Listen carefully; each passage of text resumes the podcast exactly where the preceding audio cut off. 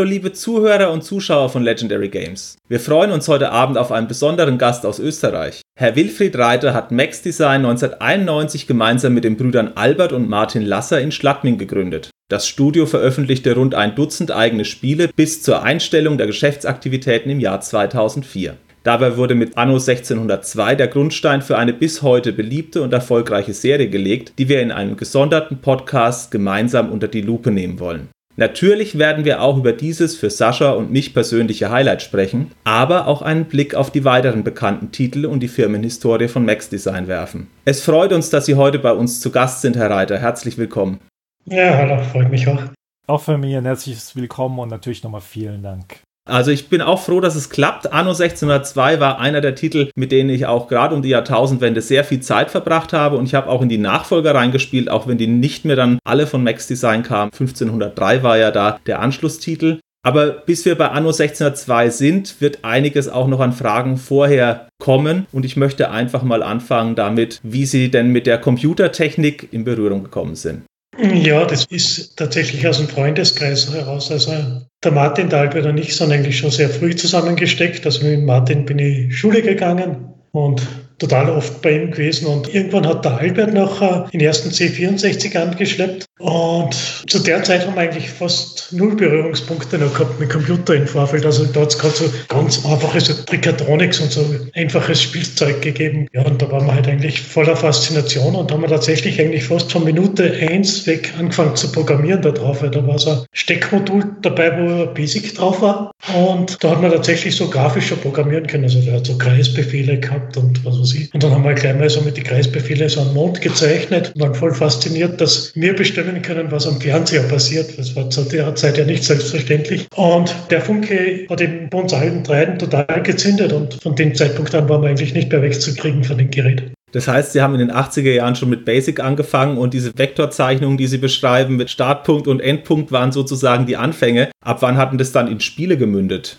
Wir haben am C64 schon einen ersten Versuch gemacht, das Spiel zu machen. Das hat damals den Arbeitstitel Tale of Heroes gehabt. Das war so ein horizontal scrollend Action-Adventure, würde man vielleicht heute dazu sagen. Da haben wir ganze zwei Levels gemacht damit. Irgendwie waren unsere Fähigkeiten noch zu beschränkt, um schlussendlich auch wirklich was Markttreibendes draus zu machen. Das war halt mehr so ein Spielwiese. Aber man hat schon spielen können. Also man hat da Sachen aufsammeln können, man hat Räume wechseln können, man hat Gegner gehabt, was man bekämpfen hat können. Also es war anfangs 86 ist es dann losgegangen. Das heißt, Sie haben ein verschollenes Spiel. Haben Sie die Version noch irgendwo auf einer Diskette? Ja, ja, wir haben es über einen C64-Emulator dann irgendwie in die Gegenwart gerettet. Das also ist ja lustig. Es gibt so als die 64-File haben wir es noch tatsächlich. Man kann es mit den diversen 64-Emulatoren noch spielen. Also wir sind jetzt in Minute 5 und ich bin sicher, wenn Retro Gamer unseren Podcast hören sollte, die haben ja die Rubrik verschollene Spiele, da werden sie angerufen.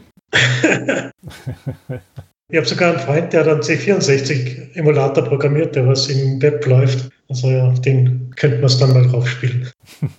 Ja, es gibt diese Internetarchive, die man heutzutage auch im Browser spielen kann. Ich greife beim C64 immer auf den Hakan Sundel Emulator zu, diesen CCS64, den finde ich sehr gut. Es gibt auch den Weiß Emulator. Und da wäre meine nächste Frage, welche Spiele Ihnen da in Erinnerung geblieben sind aus dieser Anfangszeit. Denn irgendwie müssen Sie ja beim Programmieren in diese Spielrichtung dann gegangen sein. Dass Sie gesagt haben, ich programmiere jetzt keine Rechnungswesen-Tools oder sowas. Na genau, also es war am 64er waren es eigentlich vorwiegend Actionspiele, also so die klassischen Uridium und A-Type und wie soll Kosten haben, also Green Beret, was ich niemals fertig gespielt habe, weil es so schwer war.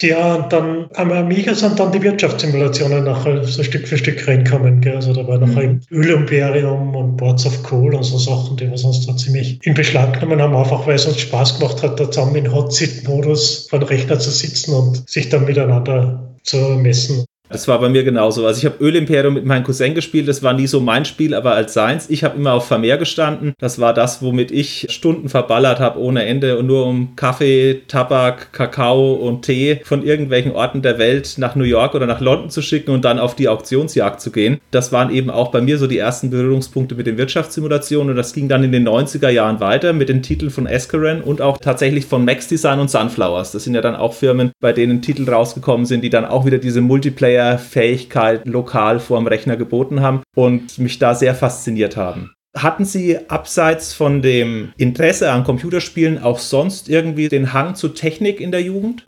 Ja, ich habe einen Hang zu Mathematik. Ah ja. Also ich bin eher über die Mathematik zum Programmieren gekommen. Das heißt, wahrscheinlich bei den ersten Gehversuchen auf dem C64 bei diesem Spiel hat die Mathematik fürs Game Design gestimmt, aber die Technik hat noch nicht mitgemacht oder woran hat es gescheitert, dass der Versuch nie marktreif wurde? Ich glaube, da ist alles ein bisschen zusammengekommen. Wir haben eigentlich mehr Technik-Demo entwickelt und eigentlich uns da einfach über Spieldesign noch zu wenig Gedanken gemacht irgendwie. Und dann sind irgendwann Ideen kommen für Spieldesign, aber die waren dann für uns eigentlich viel zu aufwendig zum Umsetzen. Das haben wir einfach noch nicht umgesetzt, also das ist sich noch nicht ausgegangen ausgegangen von unseren Fähigkeiten und dann ist es einfach so ein bisschen eingeschlafen, dann haben wir wieder neue Sachen entdeckt. Da waren wir einfach viel in so iterative Prozesse. Learning by doing sozusagen. Ja, ja, genau. Okay. Damals ist dann der Amiga gekommen, da war irrsinnig Spaß gehabt, einfach die Möglichkeiten von dem Gerät zu erkunden. Und man hat gesehen, wow, das ist aber schon ein Teil komplexer irgendwie aus der C64, haben wir so ein bisschen anfreunden müssen, aber dann auch ganz gute Ergebnisse damit rausgemacht. Der war schon ein riesiger Sprung damals, wo C64 zum Amiga gewaltig. Also plötzlich aus dem Speicherverwalter oder so kümmern müssen. Also hast du da einfach irgendwo in der Speicherzelle einen Wert reingeschrieben und das ist da drinnen gestanden. Und die ganze Grafikkartenarchitektur, was eigentlich der Amiga schon gehabt hat, war einfach viel komplexer. Mit den ganzen Layers, was du da gehabt hast für die Farben, die Bit-Layers, was hier sehr schwierig zum Programmieren eigentlich war. Gerade so Durchsichtigkeiten oder so.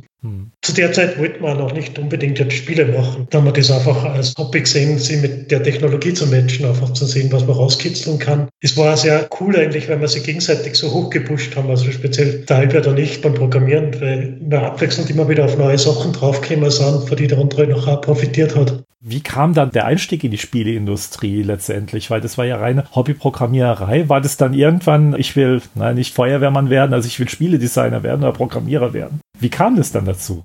Es hat den ersten Sprung hat nachher der Martin und der Albert gewagt. Der Albert hat da die Idee zur Cache gehabt. Und die zwei haben sich nachher tatsächlich dran gesetzt und haben da einfach angefangen, das Spiel zu machen. Und gleichzeitig haben wir sie auch einfach reif gefühlt. Wir haben gesehen, was in den Spielen so technisch abgeht und haben uns eigentlich das Gefühl gehabt, das packen wir auch, das kennen wir eigentlich, weil also das überfordert uns nicht. Und wir haben da einfach das Selbstbewusstsein technologisch aufgebaut gehabt. Zu der Zeit waren wir so 16, 17, es sind wahnsinnig viele Ideen herumgeschwirrt, wo wir nach irgendwann aber gesagt haben, jetzt bringen wir mal was am Punkt und das probieren wir jetzt aus. Da sehen wir ein Licht, da, da sehen wir vielleicht eine Chance, dass das auch einen Erfolg haben könnte. Der Martin und Albert haben dann nachher Cash angefangen zu machen. Und ich bin eigentlich da als Spielertester nachher dazugekommen, weil man halt sowieso immer zusammengesessen bin und ich habe da eigentlich schon auch wieder meine Mathematik reingebracht, in den, dass ich Spielerbalancing gemacht habe. Also im Zuge von Spieletesten. Und ich bin dann zur Bundeswehr gekommen, am Ende von Cash. Mhm. Und in der Zeit, da habe ich nachher parallel, habe ich noch einen Spieleversand gehabt in Deutschland. Also da hat man per Katalog Spiele bestellen können bei mir. das habe ich so in der Bundeswehr gemacht. Und da ist nicht nur Bestellungen von Spiele reinkommen, sondern eben der Johann Schilcher hat mir derzeit hat uns da angeschrieben, er hat da ein Spiel gemacht am Atari SD. Und der Atari-Markt ist aber schwieriger gewesen in Deutschland und er hat gesagt, ob wir das nicht irgendwie umsetzen könnten für einen Amiga und so. Den Ball habe ich noch gleich aufgenommen und habe gesagt, ja, das schauen wir an. Und nachher war es tatsächlich so, dass ich das Spiel vor zwei, drei Wochen neben der Bundeswehr komplett am Amiga übersetzt habe. Krass. Aber das ist ja auch eine Leistung, weil ich meine, bei der Bundeswehr hatten wir ja trotzdem, also ich war auch dort von acht bis vier sein Dienst. Das heißt, das Hobby war genau, damals wirklich so groß. sechs raus, bis zwölf eins programmiert und ein paar Stunden geschlafen und zwei, drei Wochen lang und nachher war das Ding durch irgendwie. Und da, da ist die komplett andere Grafikmodi und die habe ich da umgeschrieben, dass die für eine Amiga passen, die ganzen Grafikfunktionen extrahiert und umgeschrieben. Und das war eigentlich sehr lustige Herausforderung. Hört sich nach wenig Schlaf an, aber es ist verbunden mit der jugendlichen Euphorie und natürlich auch den Einstieg in die Spieleindustrie zu wagen, weil man merkt, man kann da mithalten. Genau. 92 haben wir sie dann endgültig mit Max Design selbstständig gemacht. Da war ich halt 24 und dann haben wir schon gesagt, okay, da starten wir jetzt mit eigenem Studio und haben auch wirklich alles rundherum gemacht. Wir haben Packungen produziert, wir haben die Schachteln zusammengefaltet, wir haben Disketten kopiert und wir haben das Publisher-Ding wirklich von der Pike aus gelebt. Gell? Das war lustig. Mein Onkel hat die Packungen nachher gefaltet mit seiner Frau zusammen. und wir haben so ganze Türme für Diskettenlaufwerke gehabt, wo man halt immer Diskjockey ja. publiziert produziert haben. Und damals war das bei Sync Cross eben noch bei unserem mhm. zweiten Spiel und bei Cash, da waren die Stückzahlen halt noch überschaubar. Das waren ein paar tausend Stück, was wir da gemacht haben. Also das macht man schon noch in manueller Arbeit. Sie haben ja die Sache selbstständig aufgezogen, eigenes Studio gegründet, mit Ihren Kumpels, mit Ihren Freunden, mit denen Sie auch die Jugend verbracht haben. Hat es keiner von Ihnen probiert, bei einem Publisher unterzukommen? Also gab ja damals auch schon große Spielefirmen, bei denen man sich vielleicht bewerben hätte können. Vielleicht nicht in Österreich, aber mit dem Blick auf Deutschland oder auch international gesehen gab es da ja Möglichkeiten. Das ist, glaube ich, nicht nur bei mir, sondern auch bei Martin und Albert tatsächlich nie am Schirm gewesen. Also wir wollten eigentlich genauso arbeiten. Das war eigentlich genauso gepusht. Gell. Also die Sachen, was wir gemacht haben, haben bei uns funktioniert. Ein Schritt hat den anderen ergeben. Und na, das ist gar nie aufgetaucht irgendwie. Gell. Also die Freiheit haben wir sehr genossen. Wir haben brutal gearbeitet. Gell. Also wir sind echt selten vor elf raus aus dem Büro. Aber nicht, weil wir unter Zwang waren, sondern einfach, weil wir so einen Datendrang gehabt haben. Sie hatten damals auch das Gefühl, Ihr Hobby zum Beruf zu machen und sozusagen auch so eine Art Traum zu verfolgen in dem Alter weiter. Ja, ja, komplett für uns so ganz außer Frage. Solange das irgendwie wirtschaftlich ausgegangen ist, hätte uns da nichts mehr davon abbringen können. Gab es eine klare Zuordnung von Aufgaben? Also Sie haben ja angesprochen, Sie waren eher fürs Balancing, mathematische Teile, vielleicht auch irgendwelche Logikteile zuständig. Was haben denn die anderen beiden Brüder übernommen, also schwerpunktmäßig? Also praktisch hat es auch immer so ausgeschaut, dass ich die Amiga-Umsetzungen programmiert habe, der Albert die PC-Umsetzungen für die Spiele und der Martin einfach die Grafik gemacht hat. Also das war so die grobe Aufteilung. Game Design haben wir wirklich zu dritt gemacht. Da hat es heiße Diskussionen gegeben. Da war es oft gut, dass keine Waffen im Raum waren, wenn es darum gegangen ist, die eigenen Ideen durchzusetzen. Aber die Dreierkonstellation natürlich auch cool, weil dadurch hat es immer Entscheidungen gegeben. Weil es halt ja. halt immer mal überstimmt waren oder ist mit was durchkommen und das hat auch passt. Und Hand aufs Herz, wann waren die PC-Versionen besser als die Amiga-Version? Spätestens bei Oldtimer war eigentlich ein recht großer Gap. Wir haben ja dann eine AGA-Version gebraucht bei Oldtimer, die hat nachher ganz gut nochmal mithalten können. Aber so die normale Amiga-Version hat grafisch dann doch schon ein bisschen Abstriche machen müssen. Die AGA-Version hat nachher sogar den Vorteil drinnen gehabt. Mhm. Wir haben da zwei Studenten dazu geholt für die Amiga-Umsetzung. Die haben wir ursprünglich für zwei Monate engagiert gehabt. Die sind irgendwie nachher, glaube ich, über ein halbes Jahr bei uns geblieben. Studium geschlecht schleifen lassen. Aber die waren total cool drauf und gute Jungs. Mhm. Der Christoph hat ein, ein totales Übertalent, also was Mathematik und Verständnis anbelangt. Der hat eben da eigene Voxel-Engine für einen Amiga da geschrieben auf der Sache. Also auch ein Fuchs letztendlich. Mhm, genau. Aber die sind dann leider wieder von dannen gezogen und haben weiter studiert. Also die hätten wir gern behalten. Wie kam es zum Namen Max Design? Naja, das war eigentlich relativ einfach. Der Martin hat das Grundlogo, also ohne den Kreis des Max, hat er mal für sich als Logo entworfen gehabt, der Martin Max. Und dann war es natürlich irgendwann so weit, dass wir einen Firmennamen gebraucht haben und dann haben wir das gleich als Basis genommen und haben uns halt das Design noch dazu erdacht. Und dann ist noch der Kreis rundherum gekommen und schon war das Max Design geboren. Also es ist echt schnell gegangen. Passt gut in die 90er rein von der Farbgebung und Logogebung her, finde ich. Na, wir waren eigentlich immer glücklich damit, also wir haben es nie bereut einfach. Und oft denkt man über so Sachen so lange nach und da ist war eigentlich ein voller Schnellschuss und das hat aber gepasst. Also keine durchzechten Abende und Streits, wie der Name lauten sollte oder sowas, ne? Ja, ja, genau. Keine Apfelpflücken irgendwo im Valley, irgendwo in Kalifornien oder so. Nein. Ist alles ausgefallen. so grundsätzlich, wenn es nicht um Spieldesign ging, waren sie sich wahrscheinlich recht schnell einig, wie immer bei den Sachen, oder? Ja, ja, genau. Die Charaktere, was zusammengekommen sind, die waren wirklich super ergänzend. Ich war immer der, was sich recht weit hinaus aufs Eis gewagt hat und probiert hat, irgendwas Unmögliches zu stemmen. Und der Albert war immer der, was uns wieder am Boden zurückgeholt Und der Martin mit der irrsinnigen Kreativität und auch mit einer fantastischen Vorstellungskraft, um einfach irgendwelche Sachen visuell auszudrücken. Also das hätte echt nicht besser laufen können. In den ersten 24 Monaten von Max Design sind fünf Spiele gepublished worden. Und Sie haben ja angesprochen, es ging früh los und dann, wenn das Licht aus war, ist man wieder aus dem Büro gegangen, wenn man nicht sogar noch drin geschlafen hat, wahrscheinlich in der Crunch-Time. Waren da viele Spiele vorher bereits so angedacht oder in der Entwicklung? Jetzt wurde angesprochen Cash unter anderem, wo die Brüder wahrscheinlich schon vor der offiziellen Studiogründung angefangen haben. Aber ich habe auch gefunden Think Cross, Osiris, Hunt the Fonts und dann das erste Spiel, was ich auch persönlich gespielt habe, 1869. Das sind ja ein sehr hoher Output für ein ganz junges Studio mit drei Leuten, alle Mitte 20 und auch erstmal ohne großen Publisher an der Hand. Ja, es hat sich natürlich ein bisschen ergeben. Wie gesagt, Sync Cross war halt die Atari-Version schon fertig, dadurch ist es sehr schnell gegangen. Mhm. Konvertierungen gehen halt doch um einiges flotter. Das war das Bundeswehrspiel? Ja, genau. Und dann war es so, das Osiris, das war ein ungarisches Team, das uns das angeboten hat. Das ist jetzt nicht durcheinander bringen. Nein, Hand de France, Entschuldigung. Bin ich schon durcheinander gekommen, das ist doch schon 20 Jahre aus.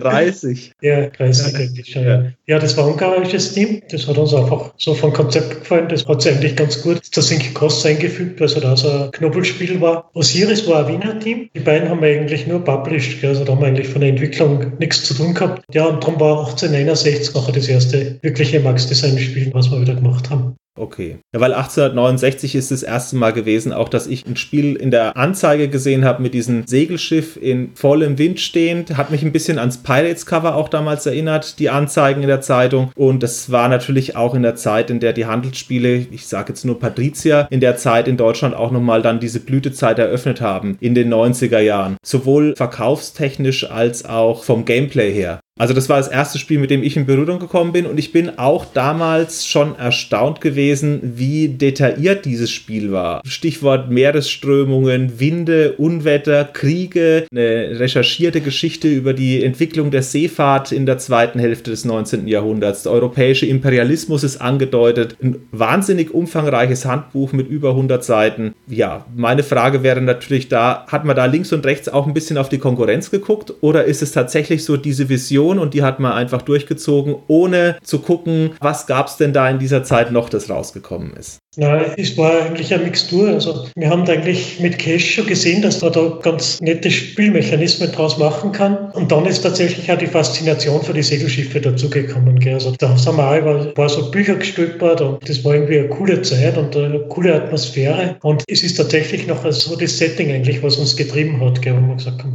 irgendwie das die ganze Zeit der großen Segelschiffe, das war irgendwie was Cooles. Das war das erste Mal, dass es einen Welthandel gegeben hat, so richtig. Und aus denen Spielmechanismus zu entwickeln. Also das hat uns echt gereizt. Hm. Ich fand das Spiel nicht allzu einfach. Verglichen mit den anderen Wirtschaftssimulationen, die wir vorher aufgezählt haben, war das ein eher anspruchsvoller Titel. Ich habe es jetzt vor ein paar Monaten wieder mal ausgekramt und ich bin auch sofort pleite gegangen. Es ist aus heutiger Sicht extrem schwer und es war zur damaligen Zeit auch schon wahrscheinlich zu schwer. Gell? Also das Balancing war recht knackig. Es war noch so ein bisschen die auslaufende Zeit, wo Spiele bewusst einen hohen Schwierigkeitsgrad gewählt worden sind, damit das nicht schnell durch sind.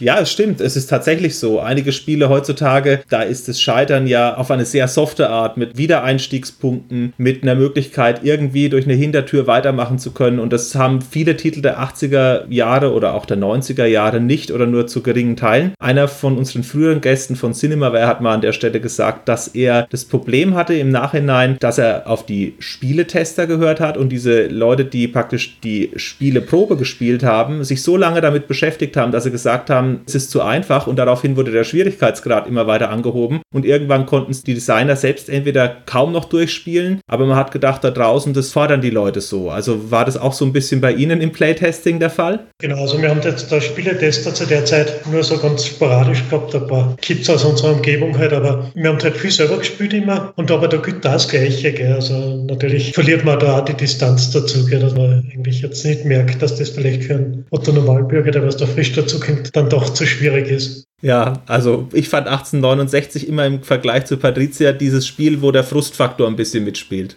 Ja, ja, genau. Und es war nachher echt so in Hot Seat Modus. Also war noch ein Spieler, die was das ganz gut bewerkstelligt hat, war es echt Spaß, weil es halt so die Sachen, wo du halt echt einen Bonus kriegen hast können, das war aber sehr spannend. Wer macht's? Wer ist als erstes zurück? Aber jetzt allein und frisch starten ist einfach wirklich zu schwer gewesen. Also man muss Vorwissen haben heutzutage oder man muss sich wirklich darauf einlassen. Das sind die zwei Dinge und bei der Spielevielfalt plus das Alter ist halt eher so die Wiederspielbarkeit für Leute gegeben, die es damals schon gespielt haben. Genau. Aber es hat zumindest für die Zeit für uns gut funktioniert. Es hat sich sehr gut verkauft damals. Das war unser erster großer Seller. Wir sind auch bis auf Platz 2 für die deutschen Charts vorgestoßen. Platz 1 war Patricia, Platz 2 mir. Also das hat damals ziemlich gut funktioniert. Ich kenne auch beide Titel. Ich mag auch beide Titel. Also so gesehen war damals eine gute Rangliste für mich. Wenn ich sehe, was heutzutage ganz oben ist in Charts, das spiele ich eher weniger. Das ist eher was dann wieder für einen Sascha. ja, ich habe das Spiel, glaube ich, damals nicht gespielt. Aber wenn ich mir die Grafiken so anschaue, ich denke mal, es war der allgemeine Amiga-Stil auch damals, oder? Also der Martin hat sich ja so vor den Lucasfilm-Art-Stil inspirieren lassen. Das hat mir irrsinnig gefallen, also wie da gezeichnet worden ist. Und das hat er auch sehr gut selber verwirklichen können. Ja, ja, das sieht toll aus. Also heute noch, wenn ich mir das anschaue. Also er hat wirklich tolle Pixelart geliefert, gell? also das war Wahnsinn. Finde ich auch grafisch noch immer ansehnlich und zum Glück konnten sie noch nicht auf 3D setzen, weil 2D hat sich auch besser gehalten, 30 Jahre später. Das haben wir zum Glück weitgehend umschiffen können, die 3D-Jahre. Ja, fast ganz. Also es gab ja einen Titel, der das mal probiert hat dann auch, aber der kam auch in der öffentlichen Wahrnehmung eher so mittelprächtig weg. Ja, ja. das Strike-Base. Es ist zu 70 Prozent fertig eigentlich schon bei uns gelandet und wir haben dann auch viel Balancing gemacht. Der Martin hat noch Grafiken dazu gezeichnet und geschaut, dass wir es noch ein bisschen Richtung noch geben. Es war ein spannendes Spiel, weil es so ganz eine eigene Charakteristik gehabt hat. Aber es ist wieder ein bisschen wie bei 1869. Es hat relativ viel Beschäftigung braucht, um den eigenen Flair und den eigenen Touch eigentlich für das Spiel zu erkunden. Und ich glaube, das haben wir in der Vermarktung auch nicht gut hingekriegt. Mhm. Die meisten haben es so als Action-Shooter gesehen und aus dieser aber hat es nicht funktioniert. Es war eigentlich sehr strategisch. Eher so Richtung Battlezone dann? Ja, schon eher, ja. Man hat ganz gut mit seinen unterschiedlichen Fahrzeugtypen hantieren müssen, die es gut miteinander verschalten müssen, um Erfolg zu haben. Gell. Und ich glaube, es hätte ein bisschen mehr Erklärung braucht. Vielleicht war die Zeit auch nicht ganz perfekt, aber ich finde nach wie vor, dass es eigentlich ein gutes Spiel geworden ist. Hm. Nochmal zurück zu 1869. Die Wertungen waren gut, also es gab 80% plus, fast bei allen Magazinen. Wie lange haben Sie denn den Titel entwickelt? Und normalerweise, wenn Sie jetzt in Studio wären, würden Sie ein Budget zuteilen zu so einem Titel. Wie haben Sie das denn auf finanzieller Basis gehandhabt? Naja, wir haben uns Zeit gegeben. Wir legen es von Aufwand aus, dass wir das in so sechs, sieben Monaten entwickeln können. Und es ist uns tatsächlich geglückt. Wir haben die Amiga- und PC-Version nachher nach sieben Monaten fertiggestellt. Was wirklich, glaube ich, gute Leistung war, weil es nicht zu klein war, das Spiel. Ist eine knackige Zeitvorgabe, so ein Ding in sieben Monaten zu machen, auch damals schon, weil dafür stimmt die Grafik, die Musik, die Spieltiefe, die Recherchetiefe. Also ich war auch jetzt im Nachhinein nochmal beeindruckt, wo ich mir dieses Spiel rausgezogen habe, was es eigentlich alles liefert, wenn man sich damit beschäftigt. Mhm. Wir haben uns da echt in Bibliotheken vergraben und haben da Zeug rausgezehrt und alte Zeitungen aus Archive geholt und alles Mögliche, um einfach ein gutes Gefühl für die Zeit zu kriegen damals. Und ich habe damals für die ganze Routendings habe ich einen extremen Wegsuchalgorithmus geschrieben, wo ich damals noch gar nicht gewusst habe, dass es den offiziell schon gibt. Den habe ich wieder erfunden sozusagen. ich glaube, das ging mehreren Leuten so, bevor die Vernetzung eingesetzt ist. Manche Sachen war es einfach schneller, dir das selbst auszudenken. Und auch den Zugriff auf Wissen zu haben. Also ich sehe es bei mir so, ich habe in den 90er Jahren noch meine Schule abgeleistet, letztendlich am Gymnasium. Und da war es auch so, da war halt die Bibliothek das Recherchetool Nummer eins. Und ansonsten musstest du schon ein Buch bestellen, für das du in die Stadt gehen musstest und es dann entsprechend kaufen musstest. Da konntest du natürlich auch noch die Stadtbibliothek ansteuern. Die hatte aber auch für heutige Verhältnisse eine überschaubare Wissensauswahl. Und das ist mit den jetzigen Möglichkeiten, die Google, das Internet, Wikipedia oder irgendwelche Fanseiten bieten, überhaupt nicht zu vergleichen. Also heutzutage hast du eine Quellenvielfalt. Du musst nur noch einschätzen, ob die Quelle valide ist oder nicht, also vertrauenswürdig oder Schrott. Aber du findest eigentlich heutzutage alles. Und ich denke, das ist auch gerade in der Programmierung so, dass es da Plattformen gibt, bei denen man sich zumindest zu bestimmten Dingen, die vielleicht einen früher vor größere Probleme gestellt haben, austauschen kann. Sogar viel mehr, ja. Ja, Frage von mir wäre, Platz 1 war leider der Patrizier, Platz 2 war zum Glück 1869, aber das betrifft ja Deutschland. Wie war denn der internationale Verkauf von dem Titel? Ja, sehr bescheiden. Also wir haben zwar eine englischsprachige Version gemacht und wir haben da einen Publisher dann gefunden gehabt für England nur, aber das war so ungefähr 18 Uhr, das Verhältnis, also so 12, 13 Prozent für die deutschen Verkäufer, was wir in England gehabt haben. Ja, das heißt ja immer, die deutschen Spiele sind im Ausland eher abgestraft worden oder eher mit Missachtung, so ja, ist halt eine Wirtschaftssimulation, steckt ein bisschen Excel drin. Genau, es ist, ist einfach, unsere Spiele sind tatsächlich sehr für den deutschen Markt. Also nicht absichtlich, aber de facto entwickelt worden. Man kommt aus einem gewissen Alter, in dem man unterwegs ist, also ein Kulturkreis, gell, und aus dem kommst du halt auch nicht ganz raus. Und ich bin mir sicher, so Titel wie Hanse, Fugger und Kaiser wurden auch gespielt. Ja, ja, genau. Da ist es ja naheliegend, dass man sowas auch mal entwickelt. Bei 1869 habe ich als Spielziel vermisst, dass es so ein übergeordnetes Ziel gibt. Also ich mache als Beispiel, was die Esken-Titel damals immer so ein bisschen hervorgehoben haben. Bei Patrizia musste man Eldermann werden, bei Vermeer musste man eine Bildersammlung komplettieren, bei Anstoß musste man Nationaltrainer werden. Bei 1869 musste man nur Geld sammeln. Ja, ja, ja, genau. Das hat uns als primäres Ziel irgendwie gereicht damals. Ich weiß nicht, eigentlich damals gar nicht so drüber nachgedacht, jetzt so eine Metaebene noch irgendwie drüber zu ziehen. Das ist einfach nicht auf unserem Plan gestanden. Also nicht bewusst ausgeblendet, aber gar nicht richtig drüber nachdenken, dass man sowas einbauen könnte. Gell? Hm, also man muss dazu sagen, die Titel, die ich jetzt aufgezählt habe, die sind ja Ausnahme von mehr, alle auch in dem gleichen Zeitraum erschienen. Aber Sascha, du hast ja unter anderem auch Oldtimer ausführlicher gespielt. Ja. Hatte das ein übergeordnetes Ziel, Sascha? Wenn, dann bin ich nie so weit gekommen. Aber ich habe die AGA-Version damals auf dem Amiga gespielt, auch wenn ich beeindruckt war von den Fahrsequenzen. Ich glaube, da bin ich auch schon dran gescheitert. Aber letztendlich hat mich das Thema nur total beeindruckt, mal in einer Wirtschaftssimulation für den Autobau zu haben. Auch sein eigenes Auto zusammenbasteln, das fand ich faszinierend zur damaligen Zeit. Mhm. Ja, ich glaube, dass wir noch einiges mehr Potenzial gehabt hätten, wenn wir das ganze Bauteilsystem einfach noch ein bisschen feingliedriger geschafft hätten. Gell? Also vom Dauerspielwert noch einiges mehr aus dem Thema rausholen hätte können. Aber wie gesagt, wir sind immer ein kleines Team gewesen und wir haben einfach beschränkte Zeiten gehabt und hast immer so, was mache ich rein, was geht sich aus und was nicht, hast immer Kompromisse machen müssen. Wir ja. wollten auch immer fertig werden. Wir wollten nicht das Spiel bis in alle Ewigkeit machen. Gell? Also wir wollten immer was zur Marktreife bringen. Gell? Da musst halt irgendwo auch realistisch sein und nachher wieder mal Schlussstriche ziehen und sagen, bis hierher nicht weiter. Aber ich glaube, da wäre ich dann heulend in der Ecke gesessen, wenn ich die ganzen Optionen noch zusätzlich gehabt hätte. Weil mich persönlich hätte es dann noch erschlagen. Also ich fand genau diese Mischung ganz angenehm. Das bemängle ich jetzt an den heutigen ganzen Wirtschaftssimulationen, wenn man erschlagen wird von Icons, von Möglichkeiten. Da mag ich doch lieber die alte Zeit, muss ich gestehen. Das geht mir als Spieler tatsächlich so. Simplizität hat manchmal was Positives, vor allem wenn sie eigentlich direkt auffällt. Also es gibt ja auch Spiele, die können das gut verschleiern und gerade die Spiele machen manchmal mehr Spaß als irgendwas, wo du wirklich das Millionstel einstellen kannst. Ja, ja, stimmt total. Also es geht auch um die Illusionen, die man als Spieler hat und solange man die nicht durchschaut, bleibt die Faszination ja vorhanden. Aber bei Oldtimer, das war eigentlich meine Frage an dich, Sascha, gab es kein übergeordnetes Spielziel? Du weißt es nicht. Sie wissen es noch, Herr Reiter. Gab es dann ein übergeordnetes? Nein, es ist ähnlich gelaufen. Im Endeffekt hast du auch nur das Bankkonto angefüllt. Okay. Die Untertitel von 1869 und von Oldtimer lauten Erlebte Geschichte. Es sind ja zwei Epochen abgehandelt worden, zweite Hälfte vom 19. Jahrhundert und dann bei Oldtimer so die Startzeit der Autos, inklusive die Mechanisierung, Industrialisierung, die dann mit Ford auch in Amerika stattgefunden hat. Aber das Spiel endet dann in den 30ern irgendwann. Warum hat man sich denn eigentlich nur bis in die 30er getraut? Das Auto gibt es ja bis heute, aber gab es ja auch bis 1990 theoretisch. Ja, es war eigentlich von Anfang an schon als Mehrteiler ausgelegt. Also wir hätten schon mal vorgehabt, nachher das mit einem Teil anzuschließen. Es, es sind uns aber einfach mehrere Sachen dazwischen kommen, wie so oft. Zum einen, dass wir da wirtschaftlich gerade eine schwierige Zeit gehabt haben, also mit Oldtimer, sind wir knapp an der Pleite vorbeigeschrammt.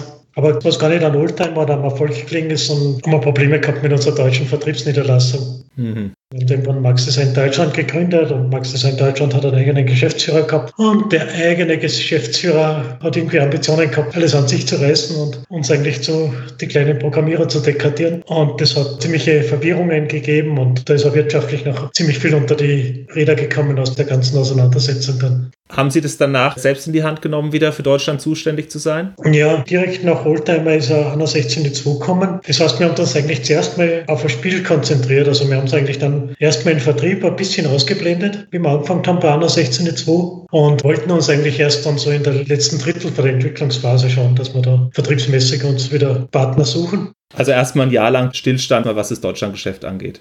Ja, ja, genau. Meine Frage zu Oldtimer, und das ist aber angelesenes Wissen, kein erspieltes, ist, es gab einen Fahrsimulator. Was muss ich mir darunter vorstellen, wenn ich dieses Spiel nie gespielt habe? Achso, ja, es hat eigentlich ein sehr einfaches Rennspiel drinnen gegeben. Da hat es eine kleine Rennstrecke gegeben, wo du gegen ein paar Gegner gefahren bist und einfach, wenn dein eigenes fabriziertes Fahrzeug da gut abgeschnitten hat in Rennen, hat es einfach ein paar Bonusse am Markt gegeben. Ah ja, das sind dann die Geschichten von Porsche aus den 20er Jahren, der in Rennen teilgenommen hat und damit eben die Marke gepusht hat oder das gleiche eben auch bei anderen Herstellern. So war es eigentlich bei Oldtimer auch gedacht. Also ein Minispiel innerhalb des Spiels. Ja, genau. Es war eigentlich mehr als ein Minispiel tatsächlich, aber irgendwie so eine nette Abwechslung einfach, weil wir wollten so ein bisschen ausbrechen, aus der Handelssimulation ein bisschen Abwechslung reinbringen. Also es war bewusst, dass es keinen Nachfolger für 1869 gab, aus diesem Seefahrt, globalen Handel, sondern man wollte sich tatsächlich ein neues Thema suchen und das war dann eben Oldtimer und es kam in Amerika, beziehungsweise international Amerika, nun mal als stellvertretendes Land unter dem Namen Motor City raus. Das ist ja mit Detroit verbunden. Oldtimer ist kein so direkter Begriff im Englischen. Wieso haben Sie da zwei Namen gewählt? Man hätte ja Motor City vielleicht auch im Deutschen verstanden, auch wenn es vielleicht jetzt nicht direkt auf Detroit hinzeigt für den einen oder anderen. Ja, das ist damals auf Anraten von unserem englischen Publisher entstanden, das Motor City. Der hat eben gesagt, das Oldtimer, das versteht keiner in England. Da hast du die falschen Assoziationen und der ist eigentlich mit den Namen eigentlich dann kommen und finde eigentlich für den internationalen Markt wäre nicht schlecht gewesen. Allerdings,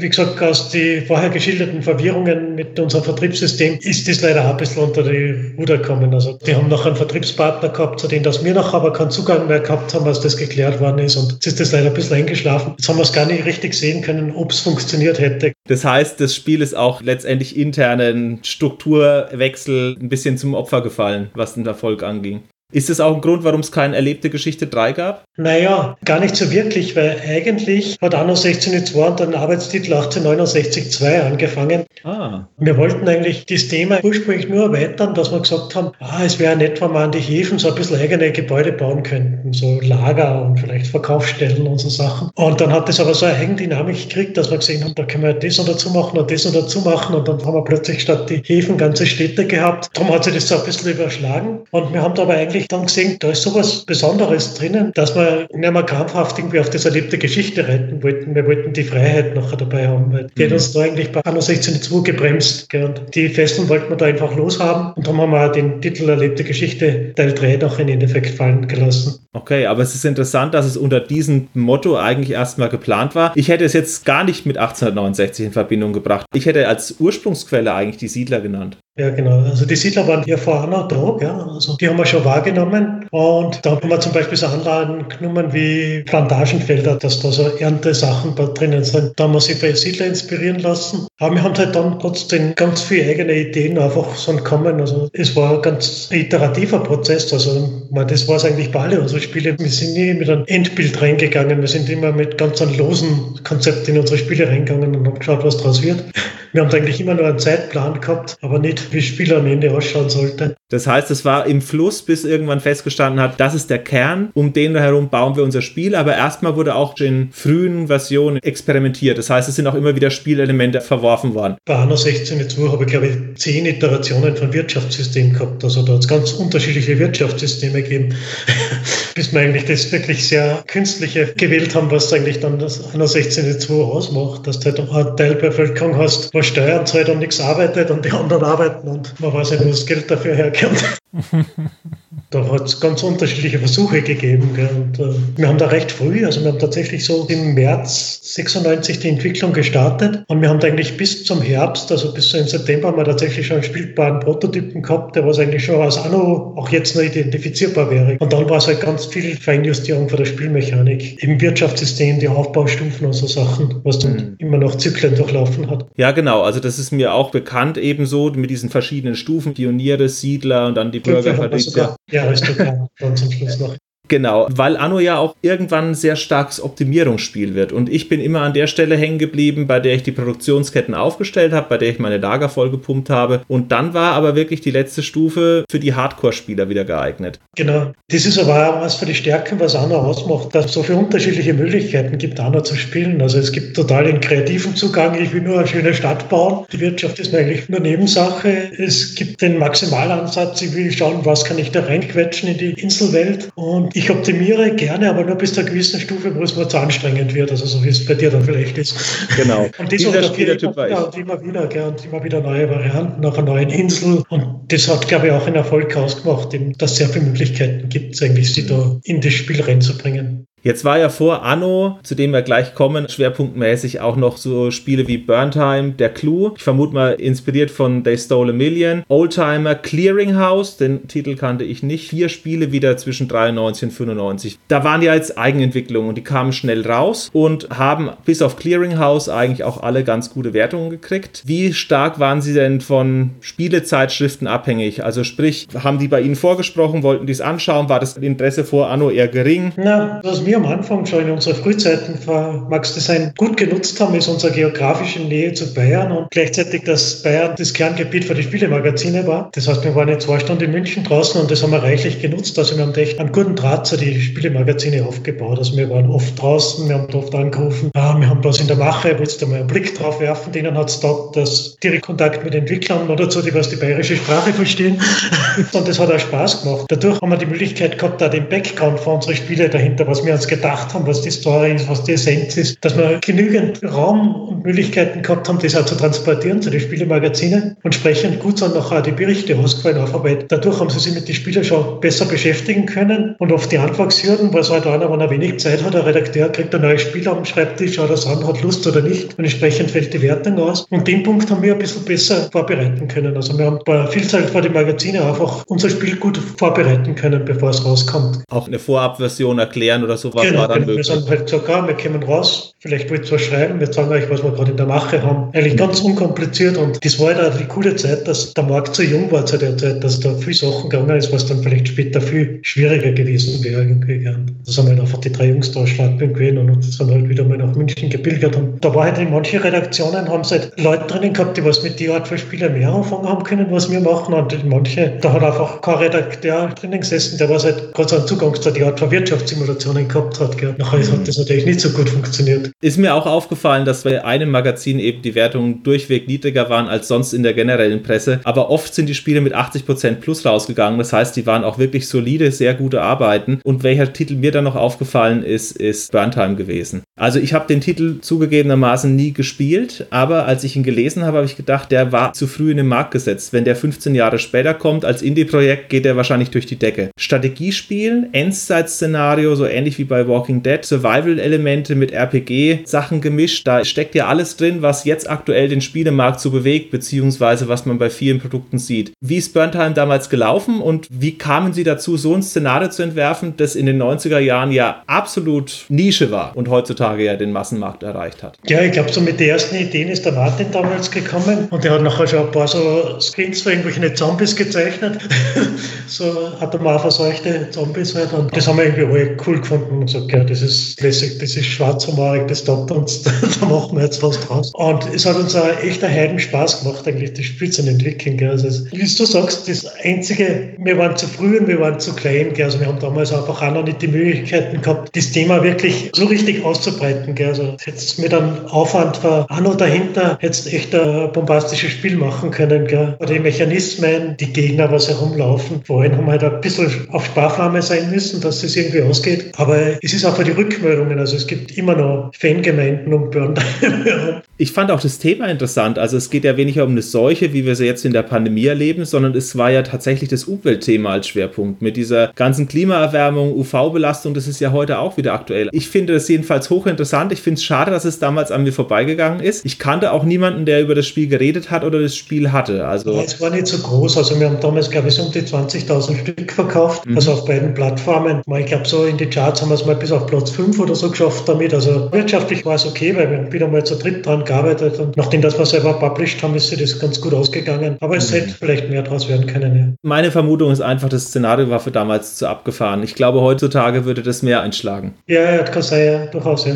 Sascha, jetzt sind wir an der Stelle, wo wir über den Clou sprechen. Deswegen übergebe ich jetzt mal an dich. Genau. Der Clou ist für mich so massiv in Erinnerung geblieben, allein auch schon durch den schönen österreichischen Sprecher, was man ja auf dem deutschen Markt ja auch nicht so oft gehört hat. Und erst recht damals Sprachausgabe war ja sowieso noch so ein Zusatz, wo auch sehr, sehr professionell war. Aber Sie haben erzählt, es war leider keine Arbeit von Ihnen direkt, sondern von einem anderen Studio. Ne? Na genau. Das hat damals Neos in Wien gemacht. Aus denen ist dann, dann später Rockstar Vienna hervorgegangen. Also es waren eigentlich die Kernleute für Rockstar Vienna, was da der Club gemacht hat. Und auch der Hannes und der Niki total passionierte Spieleentwickler, also mit einer hohen Leidenschaft und mit viel Liebe zum Detail und mit einem extrem hohen Anspruch in alle Bereiche. Und ich glaube, das hat es auch wirklich erfolgreich gemacht da in der Spielebranche. Und der Club war halt einer von den Meilensteine halt auf dem Weg. Das war, glaube ich, damals kommerziell kein sonderlicher Erfolg leider. Ich glaube, Story Million hat so knapp vorher irgendwie gegeben. Das war wesentlich erfolgreicher. Mhm, Mitte 80er, ja. Aber ich denke schon, dass sie es sehr gut gemacht haben. Es ist ja immer noch eine riesen Fangemeinde hinten dran. Vor allem, wenn man jetzt im Internet sucht. Die Leute sind ja wahnsinnig drauf, dass man das wieder spielen kann. Also auf modernen Rechnern läuft es jetzt so gut wie gar nicht mehr. Also spätestens mit Windows 7 habe ich es auch nicht mehr zum Laufen gekriegt, meine alte CD-Version. Und es gibt sogar eine Open-Source-Geschichte. Also der Source-Code ist ja freigegeben worden inzwischen. Und da haben sich ein paar findige Leute mal dran gesetzt, das lauffähig zu bringen.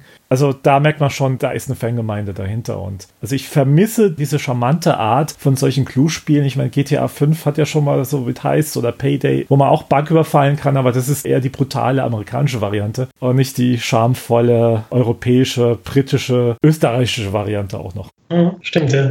Es gab ja auch den Film Der Clue von 1973. Hatten Sie da keine rechtlichen Bedenken? Unsere deutsche Niederlassung hat damals schon was geprüft gehabt, gell, aber im Endeffekt haben sie gesagt, das geht, gell. Und, Ihr hattet auch das Ausrufezeichen am Ende, der Film nicht. Ach so. Das ist inzwischen zwar schlimmer geworden, aber damals war es noch ein bisschen besser, dass Markenrechte immer für ein gewisses Segment nur besetzt worden sind. Das heißt, der Filmmarkenrecht hat einfach für die Spielemarkenrecht nicht automatisch gegolten und mit denen ist man eigentlich ziemlich oft durchgekommen. Inzwischen werden Marken meistens so umfassend wie möglich geschützt und das macht es viel schwieriger. Hm. Ja, ich erinnere mich an Mad TV von 1990 oder 91, da kann man ja auch tatsächlich originale Filme einkaufen, die man dann auf seinen Fernsehsender bringt und da habe ich auch mal in einem Interview gehört, dass das heutzutage ganz unmöglich wäre und die Hollywood-Studios das alles killen würden, wenn man das so machen würde. Ja, genau. Da waren wir in die 90er schon noch in ein bisschen einfacheren Zeit. Vielleicht hat es Glück gehabt, dass die Spieleindustrie vielleicht noch nicht ganz so ernst genommen worden ist zu der Zeit. Die Kinoindustrie und die kleine Spieleindustrie, das hat sich dann irgendwann eh gedreht, dass die Spieleindustrie größer geworden ist als die Kinoindustrie. Aber Spätestens jetzt. Aber ich würde sagen, sogar seit 15 Jahren ist es gedreht. Ja, ungefähr. Ja. Abschließend noch eine Frage. Wir kommen ja auch langsam in die Zeit der CD-ROM beziehungsweise der auslaufenden großen Handbücher. Also es gibt sie noch in den 90er Jahren, aber wie schätzen Sie denn die Bedeutung von Handbüchern so im Zeitverlauf ein? Wie wichtig war das zu Beginn von Max Design und wie hat sich da die Bedeutung, auch so eine tiefe Hintergrundrecherche zu machen, wirklich auch Schinken beizulegen, verändert im Laufe der Zeit? Es hat dann Stück für Stück abgenommen, wie bei 1869. Das war ja ein Riesenproduktionsanteil, da das 160 Seiten Handbuch zu stricken, Material zusammen. Und der Schilcher Hans hat eine fantastische Arbeit damals geleistet. Das war der Programmierer für Syncross, der hat dann später unsere ganzen Handbücher gemacht und später dann auch noch Jobwood gegründet.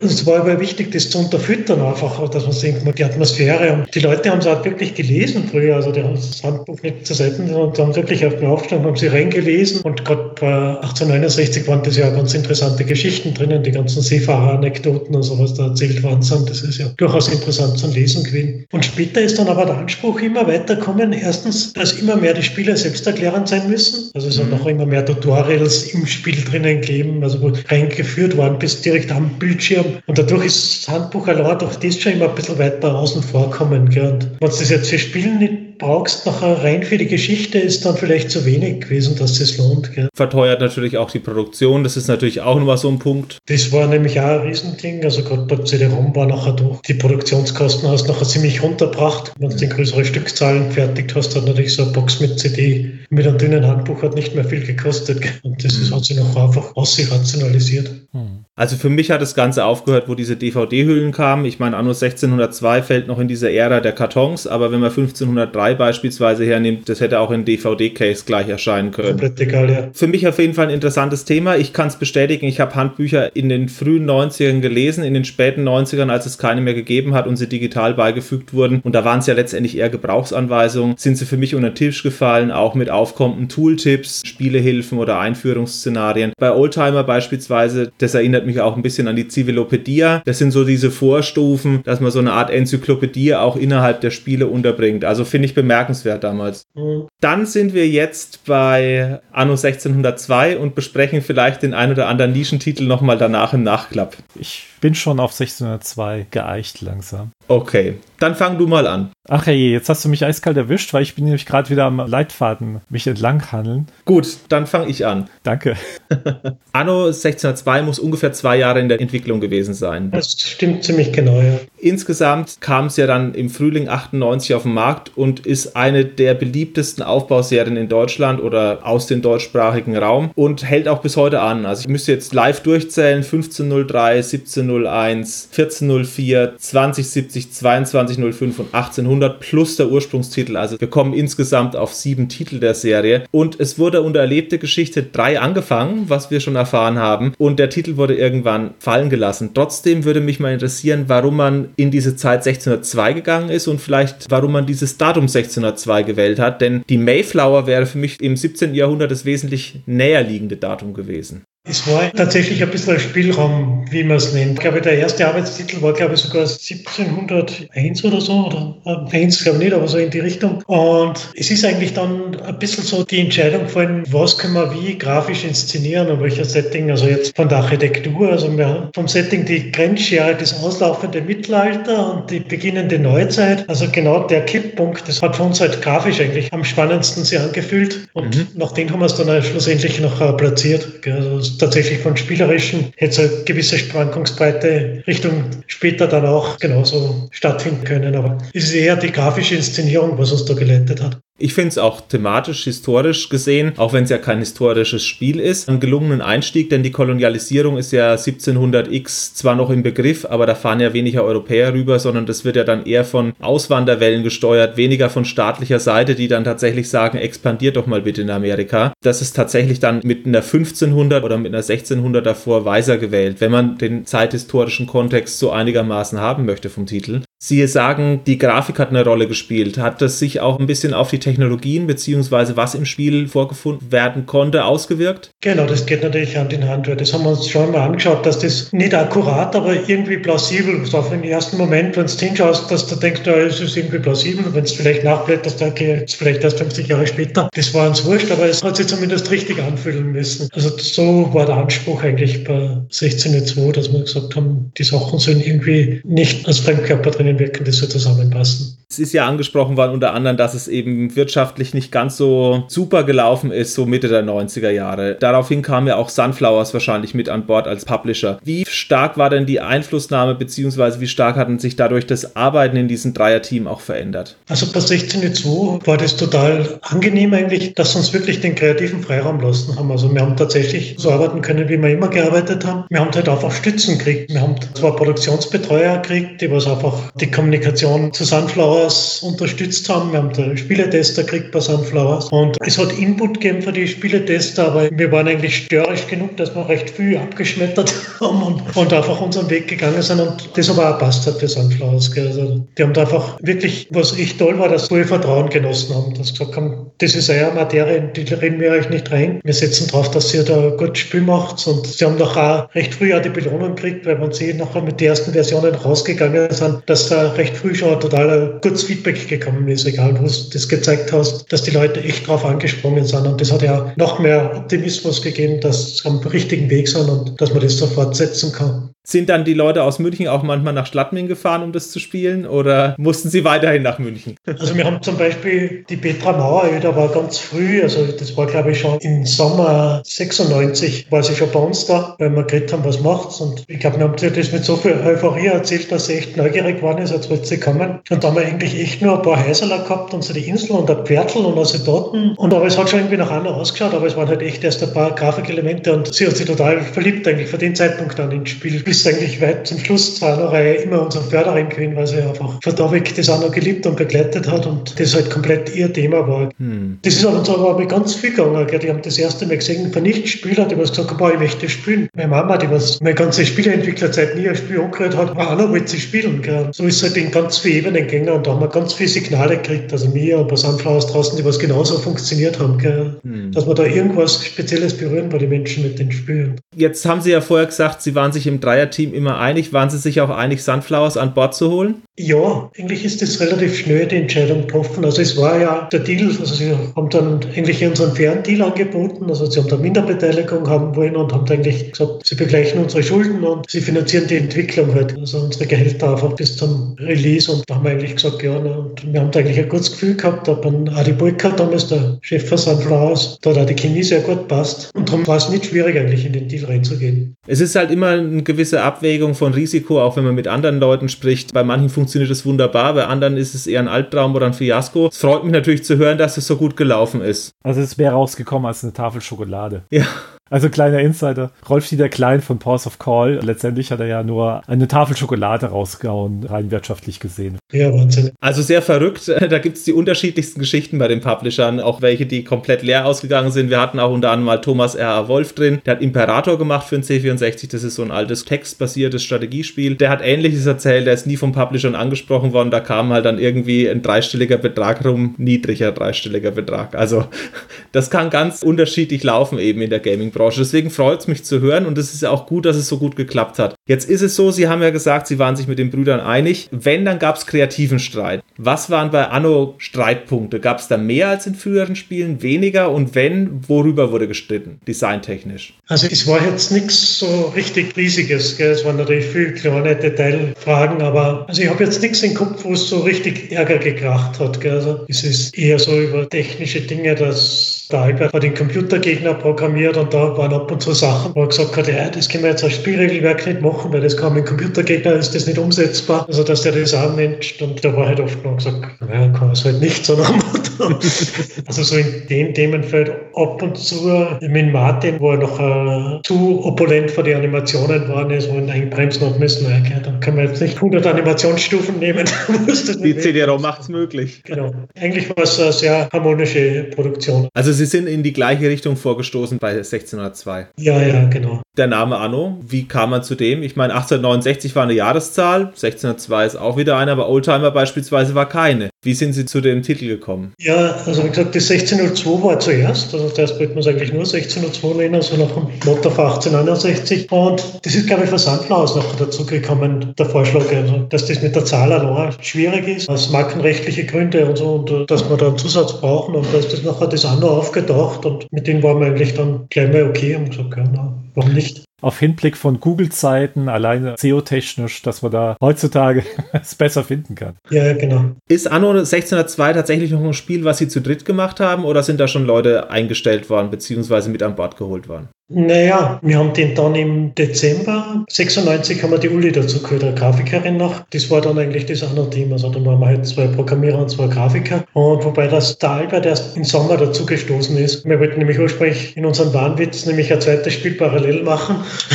Das haben sie ja immer gemacht gehabt. Also wenn man sich die Historie anschaut, gab es ja letztendlich für jeden so den einen Schwerpunkt, den er gemacht hat. Und bei den anderen Projekten scheinen sie ja immer nur so über die Schulter mitgeguckt haben, beratend oder problemlösend mal. Genau. Welches Spiel war denn noch angedacht? Weil es kam ja dann nur noch 1503. Was wären denn andere Ideen noch gewesen? Der Arbeitstitel war Tourists. Sowas wie Topico? Ja, eher so wie Holiday Island eigentlich. Mhm. Nur ein bisschen weiter vom Konzept her. Also kann man sich so eine Art Theme-Park-Thema vorstellen, bei genau, dem man, Theme Park äh, für Tourismusregionen, ja, genau. Nicht schlecht. Ich hätte jetzt natürlich darauf spekuliert, dass man als Österreicher auch irgendwann früher oder später eine Skifahrersimulation macht. Es wären Skigebiete, wäre natürlich ein großes Thema gewesen. Da hätten wir sie am besten ausgekannt natürlich. Aber wir wollten halt wirklich die Urlaubsregionen, also am Meer, Fernurlaub, Skiurlaub. Globaler Tourismus. Genau. Und als Mehrspielerspiel halt. Gibt es irgendwelche Konzepte davon noch oder sind die inzwischen auch alle beiseite geräumt? Gibt es nicht mehr wirklich, ne? Hm, okay. Zu Anno 1602 zurück. Sie haben ja gesagt, wir waren so verrückt und haben gedacht, wir können da noch nebenher was entwickeln. Wie hat sich das dann mit den Programmierzeiten verhalten? War das wieder so eine verrückte Nummer, dass man wirklich von Tag und Nacht zwei Jahre durchgearbeitet hat? Weil das wäre ja mit Abstand für Sie drei der meiste Arbeitsinput, der jemals in so einen Titel dann geflossen ist, auch bei Max Design. Ja, ja, genau.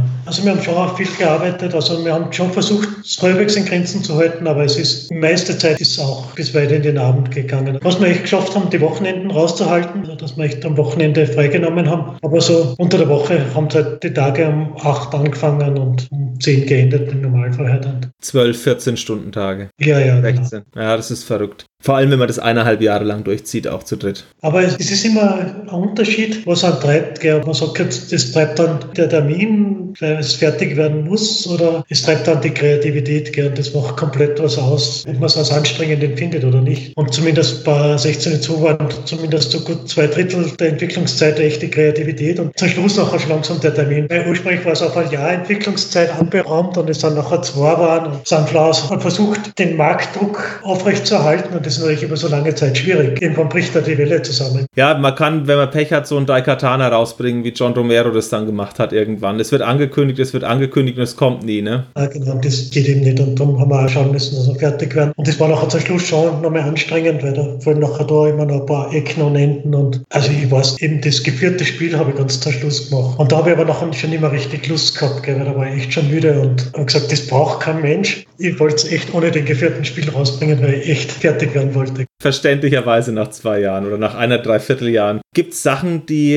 in Erinnerung geblieben sind, die so kurz vor dem Goldstatus Kopfschmerzen gemacht haben? Das war die Mindestanfordernis, war echt hart. Das hat auf einem 486er mit 16 Megabyte laufen müssen unter Windows 95. Und für das ist eigentlich ein ganz schön großes Spiel, was man da reinquetscht. Und da haben wir ganz schön kniffeln müssen, dass sich das ausgegangen ist, Also das war zum Schluss noch schwierig. Dann Kopierschutz haben wir ein Thema gehabt. Eigentlich haben wir da richtig Glück gehabt. Da ist gerade mit CD-ROM irgendwie so ein neues Kopierschutzverfahren rausgekommen. Da ist darum gegangen, dass die Brenner gewisse Spuren damals noch nicht schreiben haben können, was man in dem Werk machen hat können und das haben wir damals genutzt und das hat uns damals echt einen Zeitvorsprung gegeben, weil es hat relativ lang tatsächlich keine Raubkopie gegeben von Und das war natürlich eines der vielen Bausteine, was uns geholfen hat, dass es so gut gelaufen ist. Hm. Ich weiß, man konnte irgendwie die CD mit mehr Daten pressen, als die in Überlänge geschrieben werden konnten für eine Zeit. Genau. Also Anno 16.2, da war mein CD-ROM-Laufwerk, glaube ich, sechs Monate alt. Deswegen erinnere ich mich auch, ich hatte damals die Electronic Arts Sportspiele und eben auch Anno 16.2 und das war für mich einfach ein umwerfendes Ding, weil ich eben auch aus der Zeit kam von 286er, 386er, 3,5 Zoll Disketten. Da war ja unheimlich viel auch dann möglich, beziehungsweise an Daten drauf, verglichen mit dem, was man früher hatte. Und letztendlich hat ja auch mit CD-ROM eine ganze... Sequenzen bringen können, ja. was natürlich für die Atmosphäre ganz hilfreich war.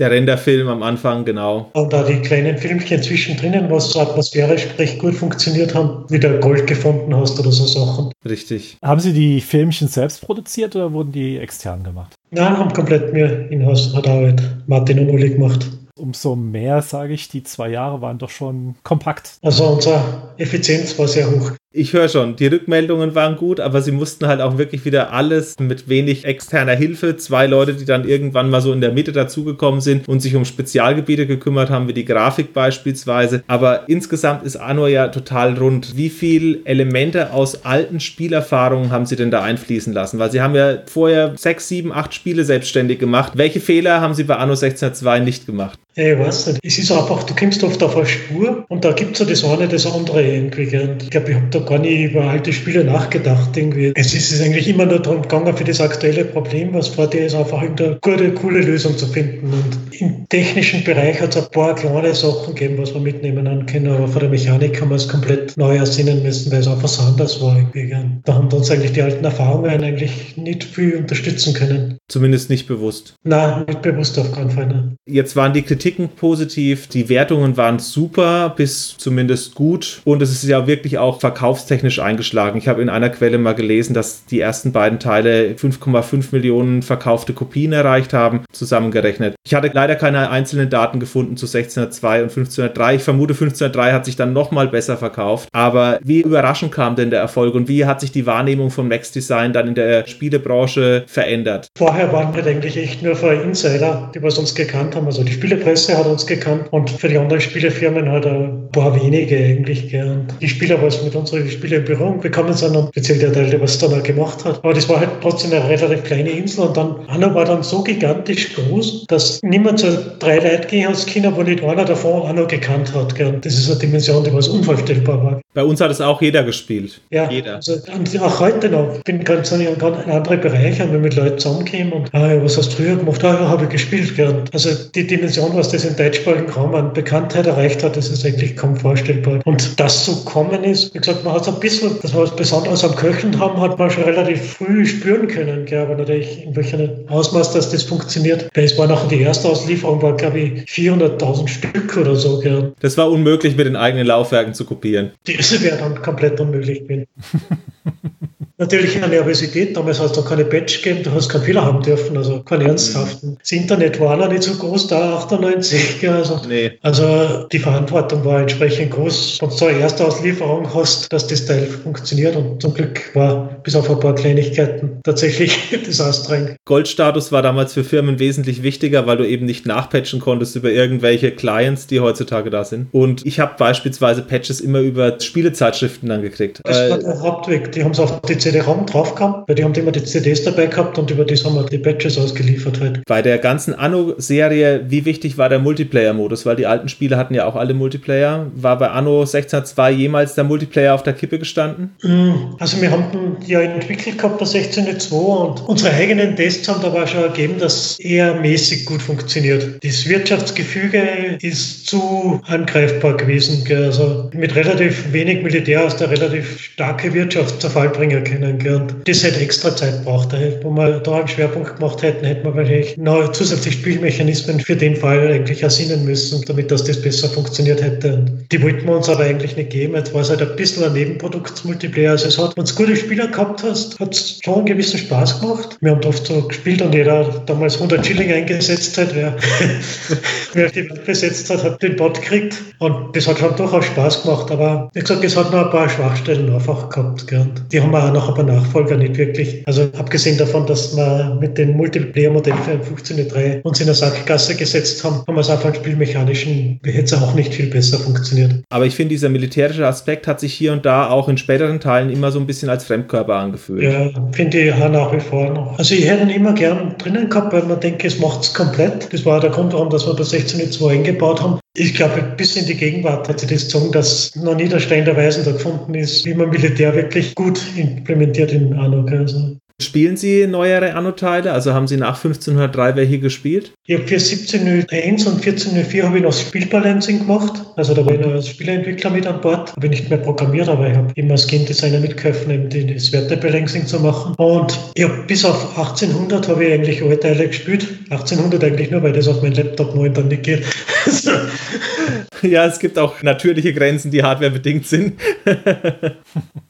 Und nebenbei ein bisschen ein Zeitproblem, dass ich halt die letzten zwei Jahre ziemlich eingeteilt war mit möglichen Sachen und wenig Zeit zum Spielen gefunden habe, leider. Hm. Ich kann das verstehen. Ich meine, die Titel brauchen alle trotzdem einige Stunden und das ist einfach bei den Spielemassen, die erscheinen, plus dem, was man auch beruflich bewältigen muss, manchmal einfach nicht darstellbar, das in der Zeit zu spielen, wo so ein Titel aktuell ist. Manchmal dauert es Jahre. Es gibt ja diesen Begriff Pile of Shame, den kannte ich bis vor zehn Jahren nicht, aber der hat sich natürlich mit stetiger Release-Menge und stetigen Schlagzahlerhöhungen der Industrie, welche Titel rauskommen und wie lange die auch angelegt sind, teilweise als Service-Games. Anno führt ja jetzt mit dem Season Pass, glaube ich, sogar die dritte Saison ein in Anno 1800. So erweitert, dass man eigentlich in so einem Titel auch wirklich drin bleiben muss. Anno 1404 beispielsweise habe ich auch geliebt. Ich habe zum Sascha im Vorgespräch gesagt, Anno 1602 macht noch immer Spaß, ich kann da drin noch immer Stunden verlieren. Das Problem von Anno 1602 ist, dass es sechs Nachfolger gibt. 1404 ist gerade, wo man eigentlich so ein bisschen in die Tiefe gehen will, ist das eine herrliche Spielwiese. Also ja. Das wartet so richtig schön aus in allen möglichen Bereichen und war ganz schwierig zum Balancen, weil es an Komplexität noch gescheit gewonnen hat, aber trotzdem, also ich glaube, das Resultat ist echt gut geworden dann schlussendlich. Tolles Spiel. Auf 1800 bin ich auch schon wahnsinnig gespannt, weil ich spiele es eigentlich nicht ich nicht einfach nur kurz reinspielen will, sondern will es ernsthaft spielen. Das heißt, ich spiele es erst, wenn ich wirklich ernsthaft Zeit habe dafür, weil das eigentlich eine Zeit ist, was ich selbst für Anno eigentlich bei einem eigenen Nachfolger ins Auge gefasst hätte. Gell. Und, mhm. und man eigentlich gedacht habe, das sind ganz viele schwierige Fragen, was man in dem Zeitalter lösen muss, wenn man da ein Spiel macht. Und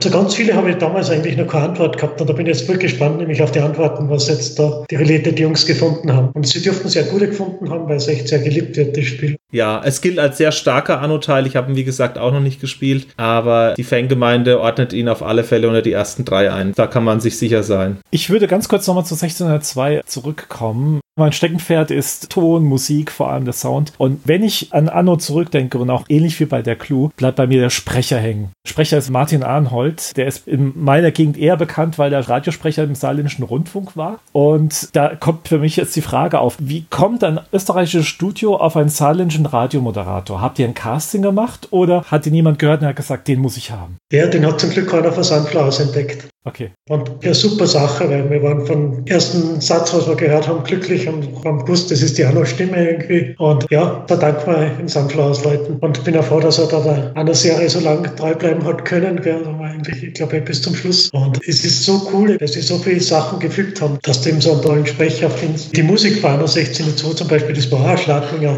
ein Hobbymusiker, was da die meisten Stücke gemacht hat. Und selbst das hat ihm gepasst. Und ja, schon spannend. Also ich finde, man spielt es die ganze Zeit mit einem Lächeln im Gesicht. Egal was passiert. Und auch wenn er sagt, Stoffe sind Mangelware, freue ich mich allein schon, dass er es gesagt hat. Nicht, dass Stoff halt jetzt mir jetzt ein Problem macht, aber allein dieses Soundsample ist großartig. Ja, total, ja. Und Markus Pizza war damals ein Komponist ursprünglich und dann übernahm es dann 1503 Alexander Röder. Und der ist ja bis heute noch in der Anno-Reihe aktiv, also auch 1800. War das jetzt purer Zufall, der dieser Komponistenwechsel aus Zeitgründen oder wolltet ihr was Neues da anfangen? Ja, das war eigentlich mehr der Wunschkandidat bei Sunflowers, weil der Alex Röder war damals schon eine Zeit lang fix eingestellt bei Sunflowers und sie waren eigentlich aber sehr zufrieden mit dem, was er gemacht hat. Und es war einfach jetzt vom Handwerklichen und von Equipment, was jetzt der Markus zur Verfügung gehabt hat, hat er natürlich nicht das Gleiche machen können wie der Alex in seinem Tonstudio, seinem voll ausgestatteten. Und darum ist eigentlich dann der Wechsel gekommen. Das war noch der Kompromiss, dass der Markus, glaube so ein, zwei Stücke beisteuern hat dürfen bei 1503 und dann der Alex alles gemacht hat. Aber ja, war im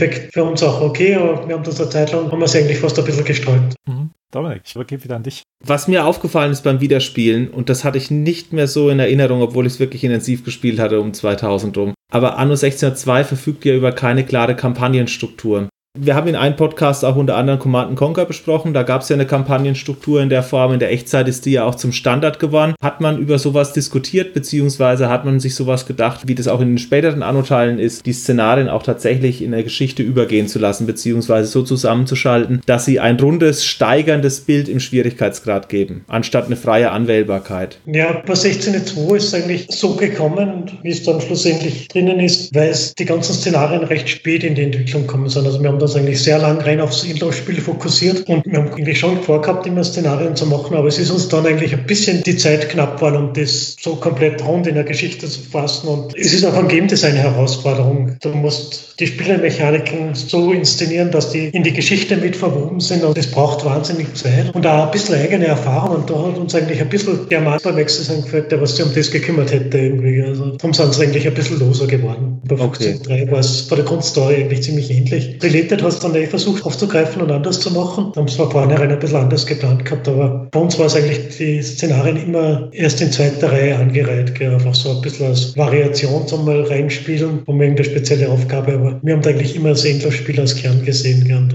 fast alle unsere Bemühungen sind ums Endlosspiel eigentlich gegangen. Man merkt es auch dem Spiel an, dass es tatsächlich den Endlosmodus als Schwerpunkt oder als Kern begreift. Aber es gibt eben diese Szenarien. Ich habe mich so ein bisschen zurückerinnert gefühlt an SimCity, wo es auch die Szenarien gibt, wo man Hamburg nach einem Bombenangriff aufbauen muss oder wie ein Erdbeben in Tokio. Und das sind die ladbaren Städte, die Will Wright reingehaut hat. Aber eigentlich geht es ja darum, die Städte auf der grünen Wiese zu errichten. Und so ähnlich hatte ich auch immer Anno empfunden. Und Trotzdem finde ich jetzt zum Beispiel bei den späteren das auch sehr angenehm, dass man da sozusagen an der Hand genommen wird und Tutorial abgeliefert bekommt mit einer kleinen Kampagne. Aber damals, Ende der 90er, Anfang 2000, habe ich das einfach so gesuchtet, wie es eben da war. Genau, ja. Wie gesagt, es ist eh so, es ist nicht so wie beim Multiplayer-Spiel, dass es nicht verträgt. Also Anno verträgt sich gut mit Kampagnen. Also man kann eigentlich ganz gut Geschichten auch damit erzählen. Es ist nur eine eigene Wissenschaft eigentlich, das gut zu machen. Aber es ist, dass man es gut machen kann. Also es ist sehr kompatibel damit. Haben auch spätere Teile dann bewiesen. Im Mai 98 ist Anno getestet worden von dem Magazin. Zum Weihnachtsgeschäft circa sechs Monate später kam das Add-on Neue Inseln, Neue Abenteuer und das war auch mit positiven Verkaufszahlen begleitet. Trotzdem, sechs Monate war das dann eher so eine Fingerübung, weil es ja tatsächlich nur Szenarien waren. Da kam ja spielelementarisch nichts großartig Neues hinzu. Die Wassermühle.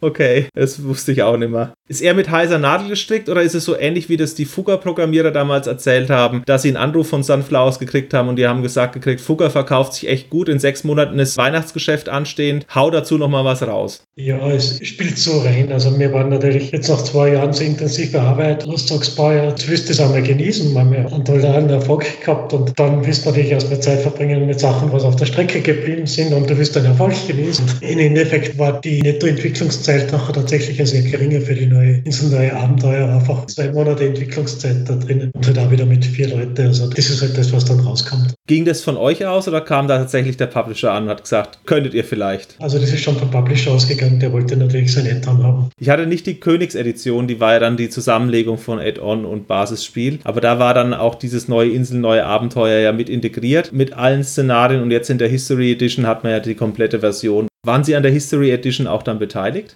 Ja, ja, ein früherer Sunflowers Mitarbeiter, der was inzwischen bei Blue Byte ist, hat mich angerufen und so ein bisschen unverbindlich geplaudert und dann irgendwann an den Punkt gekommen, dass sie eben sowas vorhaben. Und aber tatsächlich irgendwie hat es Probleme gegeben, dass die Quelldaten gar nicht mal alle da waren. Ob ich die vielleicht zufällig noch habe, müsste mal nachschauen, ob die noch herumliegen. Natürlich habe ich zufällig noch irgendwelche Backups gefunden. Und es war aber noch sehr hilfreich, dass ich den Programmierern, also wir haben noch ein paar Workshops draußen gemacht bei Blue und ich habe die Programmierer eingeführt in Source Code. Und es war total spannend. Ich habe ja, ich glaube, C oder C++ beides jetzt schon so fast 15 Jahre nicht mehr programmiert. Und es ist witzig eigentlich, da sitzt davor und das mag klickt und du kannst da Sachen erzählen, Details, was du aber nicht mehr gewusst hast, dass du noch weißt nach all der Zeit vom Programmcode total orge versteckte, verwinkelte Sachen. Und ja, war lustig. Also hat nachher total Spaß gemacht, da mit den Blue Byte Jungs da am alten Source Code zu sitzen und den wieder zum Leben erwecken. Also ich musste erst mal wieder zum Kompilieren bringen auf den neuen Compiler. Also ist ja gar nicht so ohne mit den neuen Libraries und da hat sich doch sehr viel die Welt weitergedreht. Aber wir haben es praktisch innerhalb von zwei Tagen tatsächlich zum Laufen gebracht und auf Windows 10 und, und der DirectX 11 tatsächlich wieder läuft. Also ich hatte Anno 1602 in der digitalen Urfassung als Königsedition bei Ubisoft mal entweder in so einer freien Woche gekriegt oder für einen Euro gekauft. Ganz günstig, wenn überhaupt. Und bevor wir mit ihnen Kontakt aufgenommen haben, habe ich mir gedacht, ich starte diese Version. Da gab es die History Edition zwar schon, aber ich habe mir gedacht, ich starte die mal. Ich habe die unter Windows 10 nicht mehr zum Laufen gekriegt und habe mir dann auch die Königsedition tatsächlich über Weihnachten reduziert gekauft und habe es dann eben in der 1602 Version gesehen mit 4K-Unterstützung und voll lauffähig unter Windows 10. Also war schon für mich auch ein gutes Gefühl, das mal im Breitbild spielen zu können, sodass es auch ordentlich aussieht. Ja, die Vision haben wir nämlich schon mal, ich weiß nicht, 2007, 2008 haben wir schon mal gesponnen, da habe ich nämlich schon mal angefangen gehabt, das irgendwie auf ein moderneres DirectX zu bringen und die Vorarbeiten, die haben wir jetzt auch wieder genutzt, also das habe ich auch noch gehabt. Weil es mir echt lustig war, jetzt mit den ganzen großen Bildschirmen ist das natürlich schon gut. Wie kam es eigentlich dazu, dass in der Quersumme immer neun rauskam? Ich meine, Sie hatten das jetzt nur bedingt in der Hand, weil von Ihnen ja nur zwei Titel hauptbestimmt wurden. Aber gibt es da irgendwie einen Running Gag innerhalb des Studios, dass man immer neun rauskriegt? ja, ich glaube, der Running Gag ist, dass man eigentlich nach 15 Treue erst draufgekommen sind, dass das die Quersumme neuner gibt und dann dabei geblieben sind tatsächlich. Ja, gut, hat gut geklappt. 1701, 1404, 2070, ja, 2205. Zufallstreffer und dann ist das irgendwie zum Mantra erhoben worden. ich habe auch gesehen, bei Gamestar haben sie spekuliert über mögliche Anno-Nachfolger und dann heißt es halt dann auch Jahr 9, irgendein Jahr, wo eben auch die Quersumme 9 rauskommt. Ja, die erwarten eigentlich, dass die Quersumme 9 rauskommt und spekulieren über mögliche Szenarien. Also es wird eh schwierig. Die 1900 Jahre sind eigentlich fast ausgeschlossen. Es gibt eigentlich nur noch Zukunft. Die Wikinger gäbe es noch mit 900 oder vielleicht 800 Karl der Große, aber da wüsste ich nicht so genau, wie das bei Anno passt. Wikinger vielleicht noch am ehesten. Wikinger ist so was für die Szenarien, was wir mal spekuliert haben. Ich glaube, da wird sich schon ganz was Nettes machen lassen. Natürlich eine Raumvariante kannst du mit Anno ja. auch spannend machen. Da musst du nicht weiterentwickeln, also da packst du eigene Elemente wieder, aber könnte auch was Nettes rauskommen. Glaube ich auch. Also es war jedenfalls interessant, so zu sehen, wie spekuliert wird und so wie sie vermutet haben, viel wird auch in der Zukunft spekuliert, um eben diese Quersumme 9 herstellen zu können. Ja, ja, da geht nicht mehr viel. Waren Sie auf Messen unterwegs? Haben Sie da irgendwelche Erinnerungen dran? Genau, wir sind noch deutsche Messen sowieso, aber internationale Messen in Los Angeles drüben gewesen und in London. Und die Release-Feiern waren ja immer sehr cool. Also Sunflowers hat echt verstanden, Partys zu schmeißen, muss ich sagen. ich kann mich so erinnern, dass wir so mit Stretch-Limo und Fernsehteam irgendwo in der Hamburger Museum eingedudelt sind und wir noch alle X-Promis unterwegs waren. Also der VIP-Bereich war offen mit Sunflowers. Ja, ja, ja, genau so.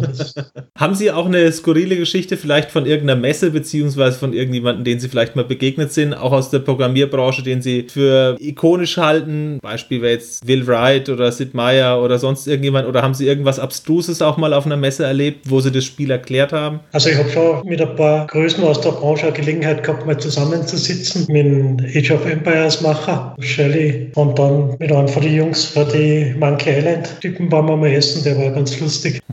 Ja, es ist witzig. Also man trifft schon in der Spieleszene ganz viel schräge Charaktere. Also so auf dem Messen dann auf ganz lustige Zusammenkünfte. Bei Bruce Shelley kann ich mir interessant vor, was er über Wild Bill Steely gesagt hätte. Also das ist dieser Microprose Firmenvertreter, der immer in den Uniformen rumposiert ist und auch entsprechend ein sehr exzentrisches Auftreten auf Messen bzw. Presseterminen hatte. Habe ich aber nichts in Erinnerung, ob er da was erzählt hat. Ne?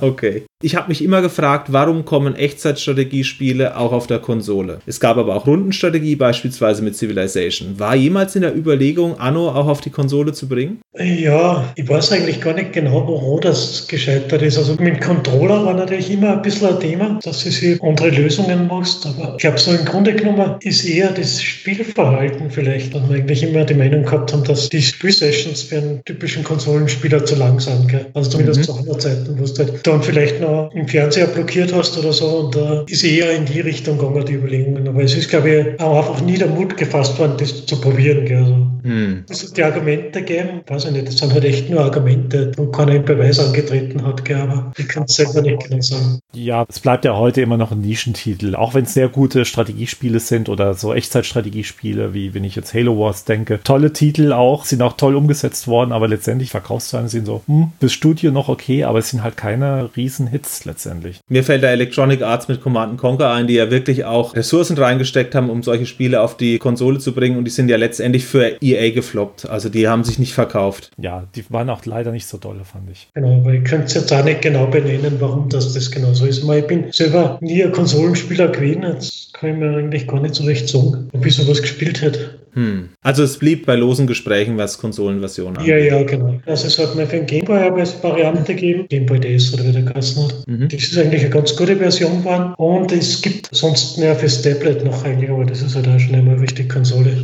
Also die mhm. iPad-Version haben sie mal gemacht. Anno insgesamt als spärliche Umsetzung. Ich empfinde es auch als reinen PC-Titel und ich glaube auch, dass es da persönlich am besten aufgehoben ist. Meine subjektive Meinung dazu. Und ich glaube, man hätte es, ich sage jetzt nicht bereut, aber wäre vielleicht enttäuscht gewesen, wie die Konsolenversionen laufen. So gesehen kein großer Verlust. Aber wenn man an die Adventures denkt, der 2000er mit der PlayStation 2, wenn man an die Echtzeitstrategie denkt, in dieser Phase sind eben sehr viele Titel, die eigentlich PC-basiert waren, beziehungsweise da ihren Schwerpunkt hatten, auf die Konsole umgeschwenkt und haben dann auf einmal auch bei der Steuerung Kompromisse gemacht, beziehungsweise haben sich ein neues Interface ausgedacht. Also wenn ich jetzt beispielsweise an Port Royal denke, an den dritten, der funktioniert auch am PC so, als wäre er für eine Konsole. Es fühlt sich aber irgendwie nicht so richtig an wie die früheren Titel, beispielsweise Port Royal 1 oder Parizia 2 oder so. Ja, ich habe jetzt keine Bauchschmerzen, sowas zu spielen, aber ich sehe halt, ja, es sollte halt auch auf Konsole rauskommen. Eigentlich könnte man es cooler steuern am PC. Mhm. Das sag sogar ich als Konsolenspieler eindeutig. Ja. Frage zu Anno 1602. Wie viel Fanpost kam? Oh ja, schon sehr viel. Also es sind zumindest so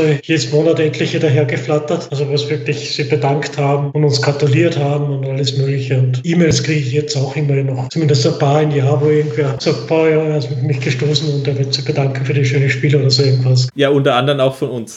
Das ist ja auch unser Anlaufpunkt gewesen. Ja. Waren da eher Wünsche drin? Waren da Erfahrungsberichte drin? Was wurde da größtenteils geschrieben? Oder ist irgendwas in Erinnerung geblieben aus der Korrespondenz mit Fans? Ist auch mal geantwortet worden? Das würde mich persönlich interessieren. Mhm. Na, es ist tatsächlich so, dass so 70 Prozent, wo es sagen, boah, das ist so cool, dass wir das gemacht haben, die was nur loswerden wollten, die eine gute Zeit gehabt haben damit. Und das ist ja echt sehr viel Spielzeit, was manche verbracht haben. Gell? Also das geht ja oft in die hunderte Stunden, was oft einzelne Spieler tatsächlich an unserem Spiel gesessen sind. Also das ist das, was bei mir eigentlich am nachhaltigsten drinnen ist. So Anregungen habe ich eigentlich gar keine im Kopf. Also warum habt ihr das oder das gemacht? Es war nachher so zur 15.03 ein bisschen das Bedauern mit Multiplayer, was uns dann noch verfolgt hat. Gell. Aber sonst eigentlich in Summe ganz nette, positive, einfach nur, ich will mal loswerden, dass ich viel Spaß gehabt habe. Das ist okay. ein Großteil bei den Fanpost. Aber da kam schon einiges an Post an, das höre ich raus. Mhm. Spiele machen ist sehr indirekt, also man gibt ja keine Konzerte. Man kriegt so ein bisschen mit über die Verkaufszahlen und so Post ein bisschen halt und halt ums nahe Umfeld halt die Menschen, was man begegnet, wo natürlich auch viel rüberkommt. Früher war das wahrscheinlich eher Mundpropaganda oder eben auch mal ein Feedback aus dem Umkreis. Heutzutage hat man die Steam-Reviews, heutzutage hat man bestimmte Bewertungsforen, Metacritic und sowas. Da kriegt man ja wesentlich schneller durchaus ein Gefühl dafür, wie das Produkt draußen ankommt. Das war ja in den 2000ern mangels Kommunikationsmöglichkeiten. Die Post war der übliche Weg, auch um an Gewinnspielen teilzunehmen oder mit jemandem zu kommunizieren, eine ganz andere Nummer. Deswegen finde ich es ganz interessant, dass sie da auch noch diese Postwelle mitgemacht haben, denn ich vermute mal, heutzutage machen die Entwickler größtenteils E-Mail-Wellen mit. Genau, bei uns sind wirklich noch schöne Briefe angekommen mit irgendwas was draufgemalt und was weiß ich. Und auch was gebasteltes mal? Ja, teilweise echt so nett verzierte Kuverts, wo Schiffe draufgemalt worden sind oder so Sachen. das ist ja cool.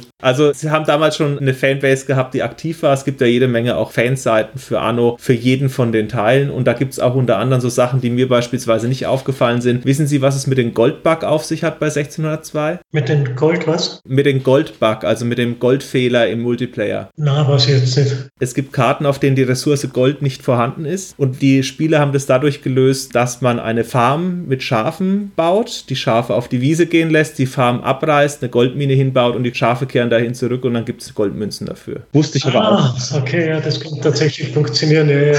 Coole Variante, ja. Das findet eine Community mit 50 Leuten nicht raus. Ja, ja. aber macht natürlich Sinn, weil das Schaf nicht nachfragt, ob das noch die Schaffarm ist, wo es jetzt die Ware abliefert. Genau, und dadurch war an der gleichen Stelle, wenn eine Goldmine gebaut war, eben Goldeinkommen da. Und das findet nur eine große Community raus. Ansonsten bleiben solche Sachen unentdeckt. Ja, wann können wir mit einem Patch des Schafs rechnen?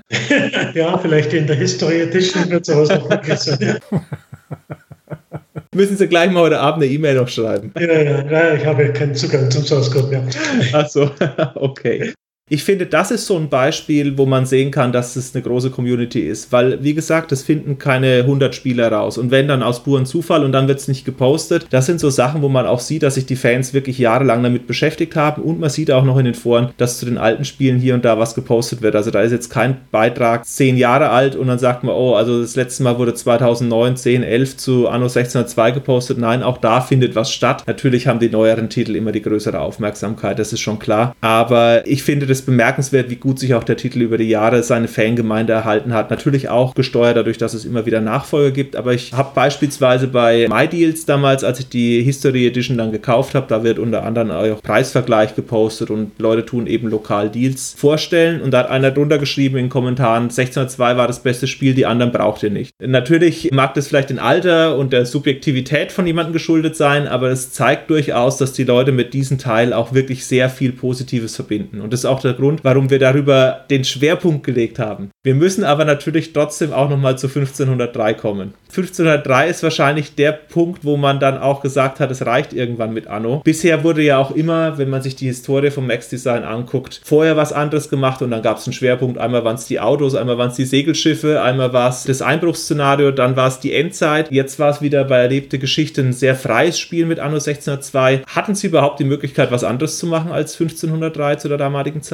Na, na tatsächlich nicht. Es ist natürlich die sehr klare Vorgabe gegeben, wir müssen da drauflegen und nachlegen von Sunflowers, aber es war von unserer Seite, dass wir während der Zeit noch Ideen entwickelt haben und gesagt haben, okay, das wollen wir in anders noch sehen. Also es war von uns selber auch eine sehr große Lust eigentlich, einen zweiten Teil zu machen. Und so ist dann auch reingestartet und was dann schwierig gemacht hat, dass wir sie ganz gigantisch verschätzt haben, einfach für die Features, was wir dazu machen wollten. Dass das einfach so viel Mehraufwand produziert hat. Wir haben sie zu sehr auf der sicheren Seite gewogen, dass wir gesagt haben, ah ja, wir machen eh nur einen Nachfolger, wir wissen eh schon, was wir machen. Und das war, glaube ich, einer den schlimmsten Fehler, weil sonst das leichtfertig gemacht hat. Hm. Im Kern funktioniert Anno 1503 ja das Wirtschaftssystem. Sie haben angesprochen, Sie hatten zehn Varianten bei 1602. Es gibt ja durchaus auch Kernelementänderungen, die dann in der Community umstritten waren und gesagt haben, ja, eigentlich hat es im Vorgänger besser funktioniert. Warum haben Sie dieses geändert? Warum haben Sie jenes verändert? Das ist uns versprochen worden und das wurde nie richtig dann auch gepatcht. Was würden Sie jetzt anders machen, wenn Sie jetzt gesagt kriegen würden, 2002, startet doch bitte das neue Anno? Was würden Sie jetzt ändern? Also ich glaube auch, das Änderung im Wirtschaftssystem hat sich nicht als günstig,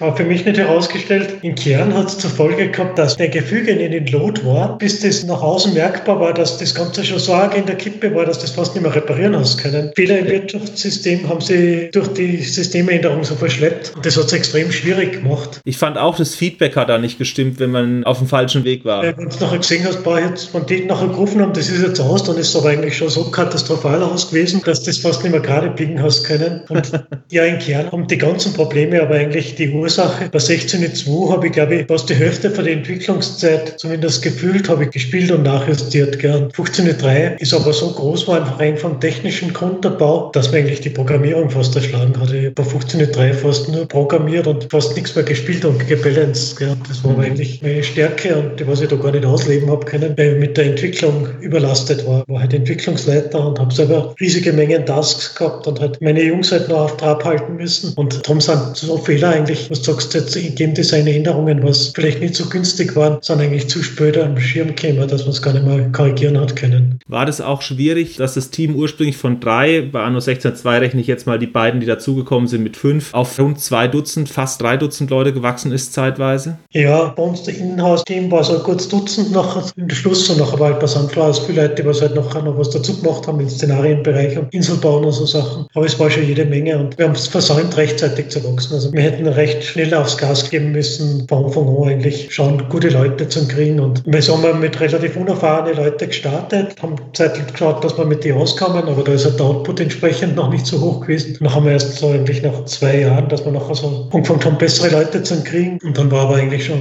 eine relativ große Codebasis, wo sie die noch auch nicht leichter haben, da Platz zu greifen. Also aus jetziger Sicht hätte ich einfach zuallererst das Team richtig strukturiert, also schnell geschaut, das Team aufzublähen und die Rollen entsprechend zu verteilen. Hm. Wir haben es eigentlich so weitergemacht, wie wir immer gemacht haben. So schauen wir mal, und haben ein bisschen was dazu und das war da zu wenig. Dafür wurde das Projekt einfach zu groß. Ja. War es eine Schwierigkeit, Leute zu rekrutieren, weil man Schladming auch nicht verlassen wollte? Also es war ein Riesenproblem. Also wir haben da ein paar Mal auch da gehabt, die was wieder nach zwei Monaten gegangen sind, deswegen irgendwann einen Job in der Stadt gekriegt haben. Also der Standard am Land war zu dem Zeitpunkt ein Riesenproblem. Also wir haben irrsinnig schwer Leute herkriegt. Würden Sie sagen, im Nachhinein Schladming zu verlassen wäre für 1503 vielleicht auch ein Vorteil gewesen? Ich meine das jetzt nur beruflich, nicht privat, um einfach die fähigeren Leute schneller zu akquirieren und vielleicht auch behalten zu können? Ja, klar. Also, wir hätten sie jetzt, keine Ahnung, wenn wir jetzt nach Wien oder in Frankfurter Raum gegangen wären, wäre es einiges einfacher gewesen. Also, angeboten hätte wahrscheinlich der Frankfurter Raum, weil wir mit denen eh schon sehr verwurzelt waren, weil wir da schon lange irgendwie in der Gegend unterwegs waren. Aber da hat sich, glaube ich, keiner von uns drei wirklich den Sprung richtig vorstellen können. Der Martin und Albert haben zu dem Zeitpunkt auch schon Familien gehabt. Das war noch alles schon zu verwurzelt irgendwie. Gell. Ihr wart halt Schladminger Jungs. Genau. Und ich war beweglich genug gewesen, aber selbst ich habe nicht so richtig ernsthaft in Erwägung gezogen, das zu verlagern. Kann ich verstehen auch. Aber für die Produktion selber wäre es wahrscheinlich so, wie es jetzt im Nachhinein gelaufen ist, ganz positiv gewesen. Mhm. Jetzt zu den Features. Bei 1602 haben sie ja gesagt, da ist eigentlich nichts großartig gestichen worden. Man hat links und rechts ausprobiert und was nicht funktioniert hat, ist halt untergegangen. Aber eigentlich hat man seine ganzen Features reingepackt, die man in 1602 haben wollte. Ja. Welche Features sind Ihnen alle eingefallen, die für 1503 in Frage gekommen sind und es da nicht geschafft haben? Einfach weil das Programm zu komplex wurde. Ja, was man gerade einfällt, sind so Handelskarawanen in die Südding. Da wird man so mhm. Gegenstücke zu den fahrenden Händlern machen. Es gibt einen kleinen See drinnen, aber die werden eigentlich viel ausgefeilter gedacht gewesen. Und wir wollten eigentlich den Infrastrukturgebäuden da noch ein bisschen mehr Rolle zu geben lassen. Also so, dass es Auslastung gibt, also dass nicht nur hast so viele Kirchen in Umkreis, sondern dass die eine gewisse Kapazität hat. Das haben wir auch nachher nicht umgesetzt. Gut, hätte die Systeme ja noch komplexer gemacht, muss man Ja, hätte es noch komplexer sagen. gemacht natürlich. Also das ist, wie gesagt, ist alles machbar, kann man auch schön machen und spielbar machen. Die Aufwände dahinter sind nicht ohne, dass das auch wirklich sich rund anfühlt und passt. Das Projekt 1503 war noch komplexer gedacht und man hat es nicht aus spieltechnischen Gründen sein gelassen, sondern wirklich, weil man auch von der Zeit her unter Bedrängnis gekommen ist, oder? Genau, Militärbad hat es auch noch Ideen gegeben. Das ganze Einheitenmanagement wäre eigentlich auch noch geplant gewesen, dass das noch toller funktioniert. Da einfach das Ziel nicht erreicht, das haben wir nicht umgesetzt. Rückschauend, Anno 1503 ist ja in einen okayen Zustand gekommen, war aber trotzdem für die Fans ja eine Enttäuschung. Hätten sie den Titel länger entwickeln müssen, damit er wirklich so geschliffen ist, dass es auch ihren Ansprüchen damals gereicht hätte? Stichwort Multiplayer, der fehlt, bestimmte Wirtschaftssysteme, die zumindest ein bisschen Tweaking noch vielleicht vertragen hätten. Wie schaut es aus? Also auf keinen Fall länger. Also wie ich vorher gesagt habe, wir hätten Steam früher besser aufstellen müssen. Weil mit vier Jahren bist du schon total am Limit. Die technischen Entwicklungen, die Konkurrenzentwicklungen, der Markt ist komplett nicht überschaubar, wenn du zu lange in mhm. Entwicklung bist. Also da haben wir gerade nochmal die Kurve rübergekriegt. Es gibt eine Tour-Community, die was auf 15.3 gespielt hat und auch so gepasst hat. Aber wir hätten tatsächlich den Teamaufbau schlauer und früher und mit mehr Nachdruck einleiten müssen. Und mhm. wenn das geheißen hätte, das Studio zu verlagern, hätten wir wahrscheinlich sogar das machen müssen. So über die Zeit wäre es nicht gegangen. Das Team war am Ende schon ziemlich am Kollabieren, weil einfach alle so am Zahnfleisch waren. Also Verlängerung wäre kein Thema mehr gewesen. So wie Sie es jetzt rückblickend sagen, am Anfang die Zeit verloren gegangen und dann die hohe Fluktuation, die das ausgebremst hat. Das waren eigentlich so die Stellschrauben, wo man jetzt im Nachhinein, wenn man klüger ist, sagt, da ist das letztendlich in die Binsen gegangen. Genau. Ich kann sie trösten. Mein Cousin hat, ich habe zwei Cousins, einer ist so alt wie ich, einer ist zwei Jahre älter. Der zwei Jahre ältere hat Anno 1503 als erstes Anno erlebt und er fand es großartig. Und ich habe nie so ganz verstanden, weil ich eben 1602 kannte und 1602 besser fand. Aber erstens mochte er die Grafik lieber, weil das natürlich ein großer Sprung war. Und zweitens einfach, weil es das erste ist, mit dem er in Berührung gekommen ist. Also ich kenne einen Fan, der sehr zufrieden damit war und dann gerne auf 1701 gewechselt ist. Das weiß ich auch noch. Und danach hat er die Anno-Fährte wieder ein bisschen verlassen. Aber der der hat 1503 rauf und runter gespielt. Das ist mein persönlicher Kommentar, dass es kein schlechter Titel war, der draußen schlecht ankam. Das Problem war, dass der Titel natürlich auch mit so viel Erwartungen gefüllt war von Fans, wenn er so lange in der Entwicklung ist. Es ist dann drei Jahre lang die Presse gefüttert worden mit irgendwelchen Stories und da baust du natürlich gewaltige Erwartungshaltung aufgehört. Das ist schon extrem schwierig. Ja, Beispiel wäre jetzt ja Ende 2020 Cyberpunk 2077 gewesen. In den Himmel gehoben, das beste Spiel aller Zeiten und dann kam letztendlich das Geflame im Internet, dass es halt doch massive Mängel hat und vielleicht ein bisschen länger in der Entwicklung geblieben wäre. Hier ist auch die Kommunikation ja beispielsweise mit dem Haus Sony auch nicht wirklich gut gelaufen, was die Rückgabe von den Produkten anging. Wie war das mit den Kommunikationen vom Multiplayer? Es wurde ja damals versprochen, den entweder nachzupatchen oder spätestens im Add-on zu bringen. Konnte man aus dieser Nummer nicht mehr raus zu sagen, wir haben ihn einfach nicht? Oder hat man wirklich geglaubt, dass man den noch zum Add-on dann auch zumindest spätestens nachliefern kann? Ja, also zu dem Zeitpunkt haben wir schon noch geglaubt. Wir haben die Versionen zusammengekriegt, die was zu 98 Prozent stabil gelaufen sind und im Endeffekt haben wir uns dann die letzten zwei Prozent nachher doch gekillt und die haben wir am Anfang eigentlich schon gedacht, dass wir das dicht kriegen. Also dass wir mit Workarounds eben bis zum Meteon eigentlich das hinbekommen, dass stabil läuft. Aber es hat uns immer wieder einen Strich durch die Rechnung gemacht, es sind aber wieder irgendwelche Asynchronitäten aufgetaucht und wie gesagt, und das aber gleichzeitig mit einem Team, was einfach energiemäßig komplett am Boden war und ist sie dann einfach nicht mehr ausgegangen. Und inzwischen ist es so, dass sich das Problem mehr oder weniger von selbst geheilt hat, dass die Sachen, was damals zu den Asynchronitäten geführt waren, jetzt auf Betriebssystemebene nicht mehr so sind. Der X hat da damals reingepfuscht. Die haben nämlich willkürlich immer wieder die Genauigkeit für die Fließkommazahlen verändert. Nicht auf alle Rechner zum gleichen Zeitpunkt und dann hast du natürlich Schmetterlingsflügelschlag-Syndrom. Nach kürzester Zeit addieren sie die Ungenauigkeiten nachher so weit auf, dass es auseinanderläuft, Spiel. Und dann war es asynchron. Ich habe auch gesehen, der History Edition ist angeblich drin. Ich habe den 1503er noch nicht gespielt, aber da ist der Multiplayer-Modus inzwischen enthalten. War aber auch in den Tests oder in den Anmerkungen, dass er erschienen ist, eher so ein Zwei-Satz-Meldung. Ich weiß aber noch, wie groß der Aufschrei war, als es dann im Add-on nicht drin war. Also es war eigentlich viel mehr Wind gemacht, dass jetzt die Community wirklich berührt hätte. Die Presse hat es halt unglücklicherweise sehr zum Thema gemacht und die Leute haben sich noch anfachen lassen. Hm. Witzigerweise haben mir ganz viele Nicht-Anno-Spieler gefragt, ah, wieso habt da kein Multiplayer. Du überhaupt 15.3 gespielt? Nein, eh nicht. Oder 16.2. Aber also es war so heiß gemacht, einfach das Thema. Ich sag mal so, für mich war Multiplayer damals kein Kaufgrund. Ich habe aber bei Anno 1503 nicht sofort zugeschlagen und mich hat es dann vom Kauf abgehalten, weil die Presse eben auch so negativ umgeschwenkt ist, auch im Fanlager. Für mich war Anno 1503 eigentlich als Kauf geplant, auch so zu spielen. Und dann habe ich mir erst im Budgetbereich gesichert. Einfach weil ich abgeschreckt war von den Berichten. Also auf mich hat es tatsächlich einen Input gehabt. Hätten sie mich aber gefragt, ob ich das Multiplayer spielen würde, hätte ich damals gesagt, mit wem denn? Ich habe ja nur einen guten PC. Internet war damals nicht. Also eigentlich war es ein irrationaler Grund davon, Abstand zu halten. Ich muss aber auch sagen, dass mir das Wirtschaftssystem von Teil 1 besser gefällt. Also wenn ich jetzt beide gegenüberstelle, ist mechanisch auch der erste Teil der bessere.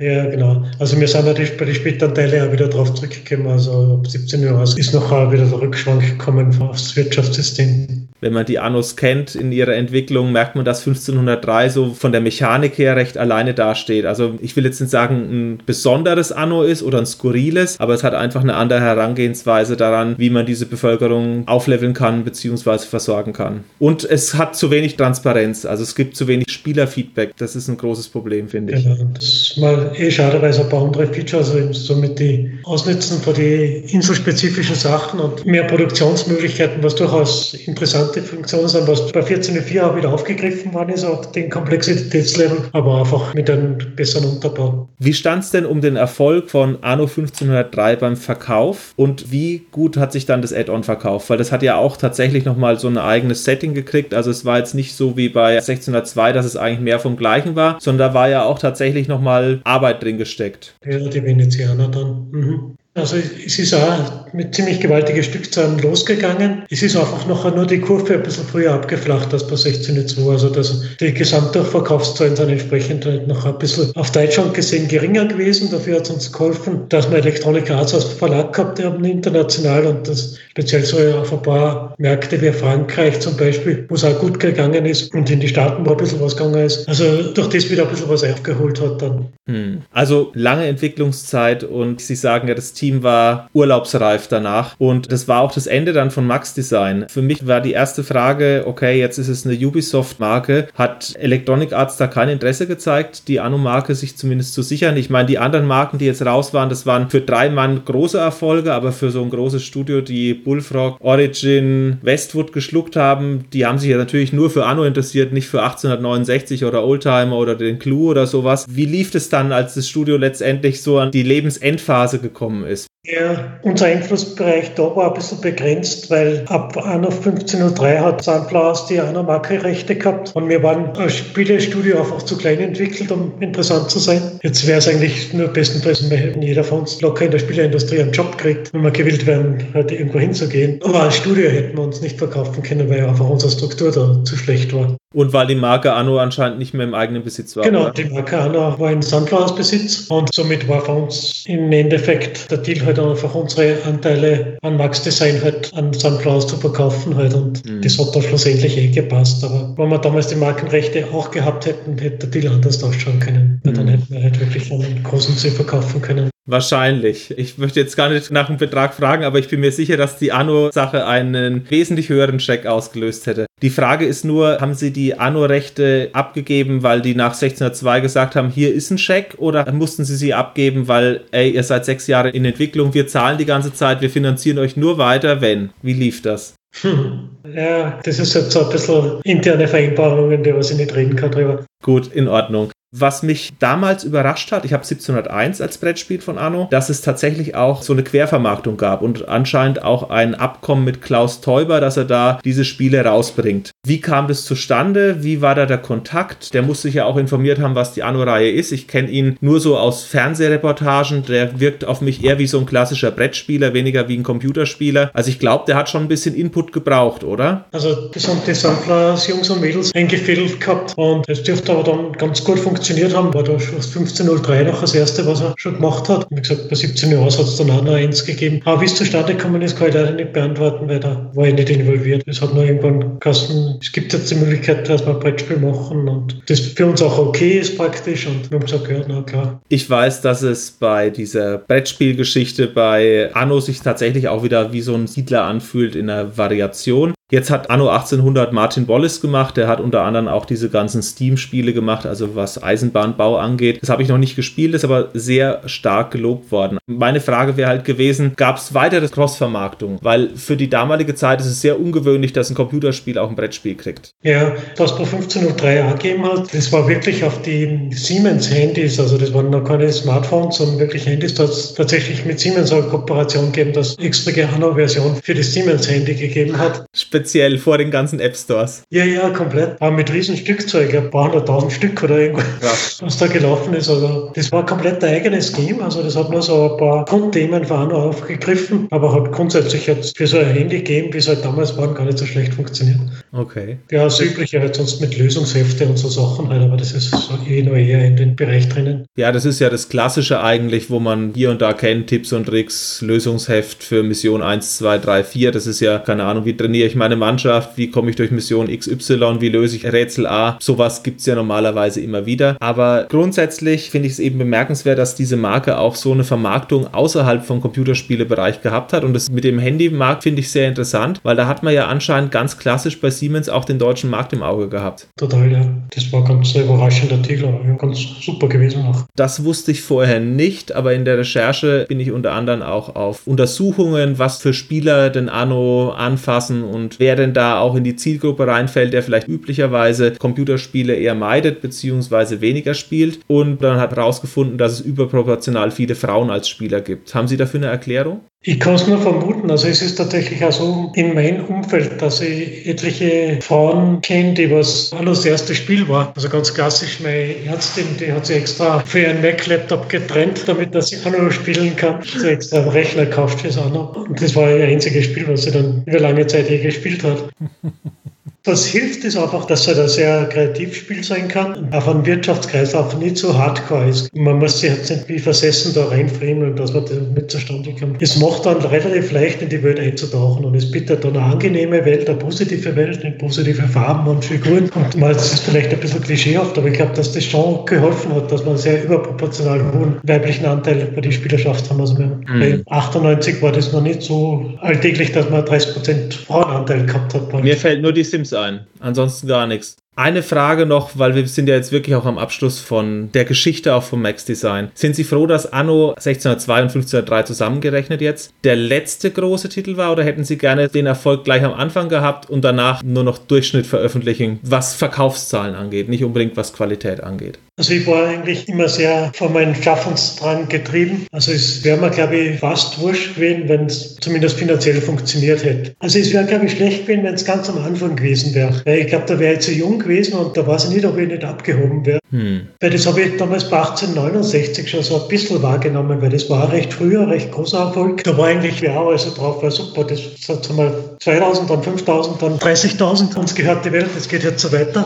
Und da war eigentlich nachher rückblickend schon die Dämpfer Dämpfer, was wir dann in Folge gehabt haben, eigentlich für die persönliche Entwicklung und mit dem Einordnen, was was bedeutet, eigentlich sehr hilfreich. Also ich glaube, mhm. dass für Persönlichkeit nicht einfach ist, wenn sie so Erfolg so ganz früh einstellt. Also besser ist, wenn es ein bisschen dauert, dass man weiß eigentlich, was alles dahinter steht und was auch schief gehen kann. Das sehe ich natürlich auch. Aber neben den Abheben sehe ich so ein bisschen die Gefahr darin, dass man diesen großen Erfolg bestätigen möchte. Und obwohl 1503 beileibe ja kein schlechtes Spiel ist, ist es ja doch irgendwie seltsam, sechs Jahre daran gearbeitet zu haben und so das Gefühl zu haben, der Megaseller vorher, obwohl der andere vielleicht kommerziell noch übertroffen wird, war das bessere Spiel. Man fühlt es ja doch irgendwie. Wäre das nicht auch ein Problem gewesen, dass man sich vielleicht gar nicht so ausprobieren hätte können in verschiedenen Themenbereichen? Denn die Freiheit, die sie schildern zwischen 1991 und 98 ist ja doch recht groß gewesen in dem Studio, was man macht und wie man das umsetzt und wir machen es so, wie wir denken, ohne dass uns da jemand reinredet. Das wäre ja anders gelaufen, wenn sie durch die Decke gegangen wären. Die Aufmerksamkeit ist fürs Kreative nicht unbedingt immer das Beste. Also ich hätte es nicht genossen, dauerhaft so zu arbeiten. Also, das ist, also ich habe es immer sehr mögen, dass ich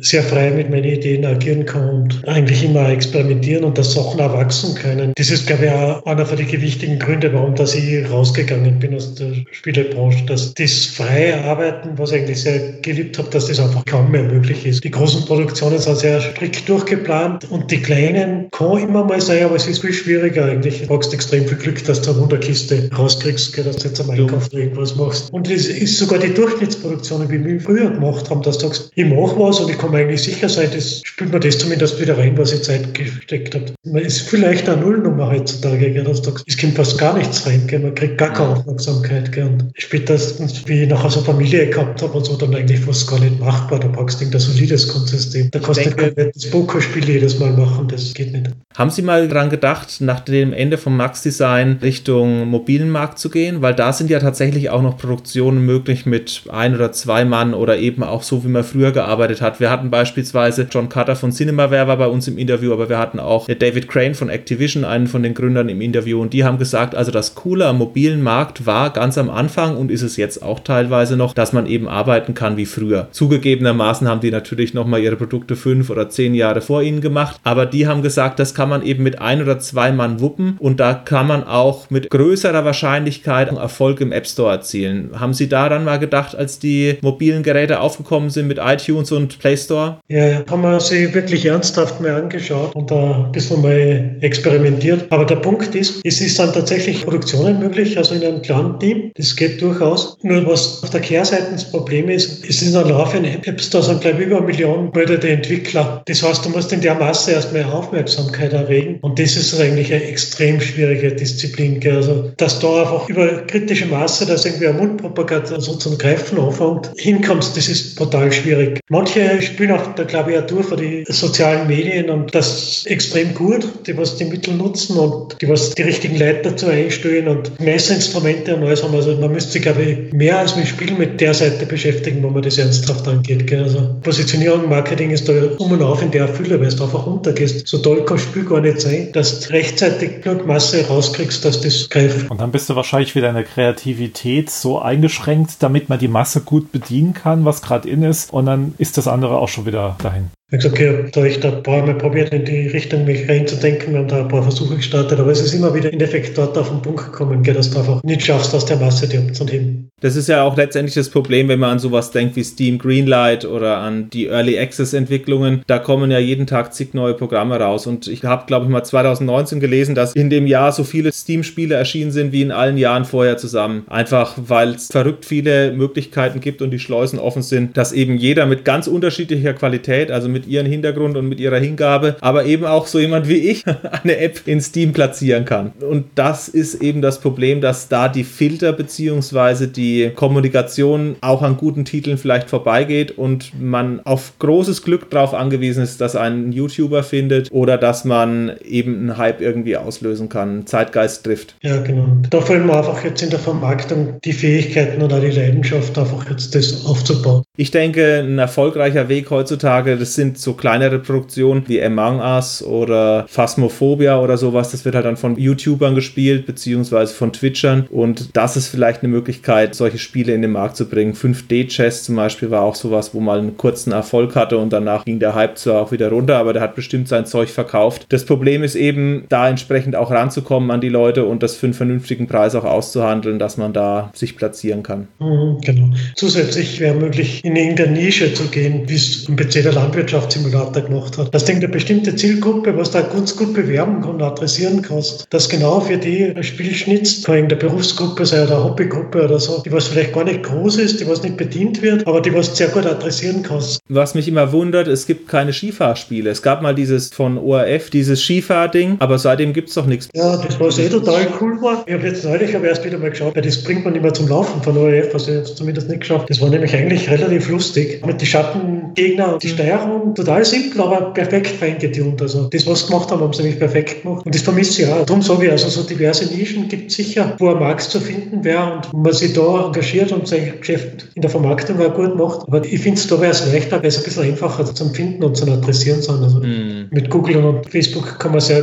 gut zielgerichtet Werbung schalten. Also mit Max Design ging es jedenfalls zu Ende und Sie haben ja gesagt, Sie sind dann aus der Spielbranche so ein bisschen raus. Sie machen jetzt auch was anderes, zumindest hauptberuflich, wenn ich gerade Ubisoft anruft und einen Quellcode wieder haben möchte.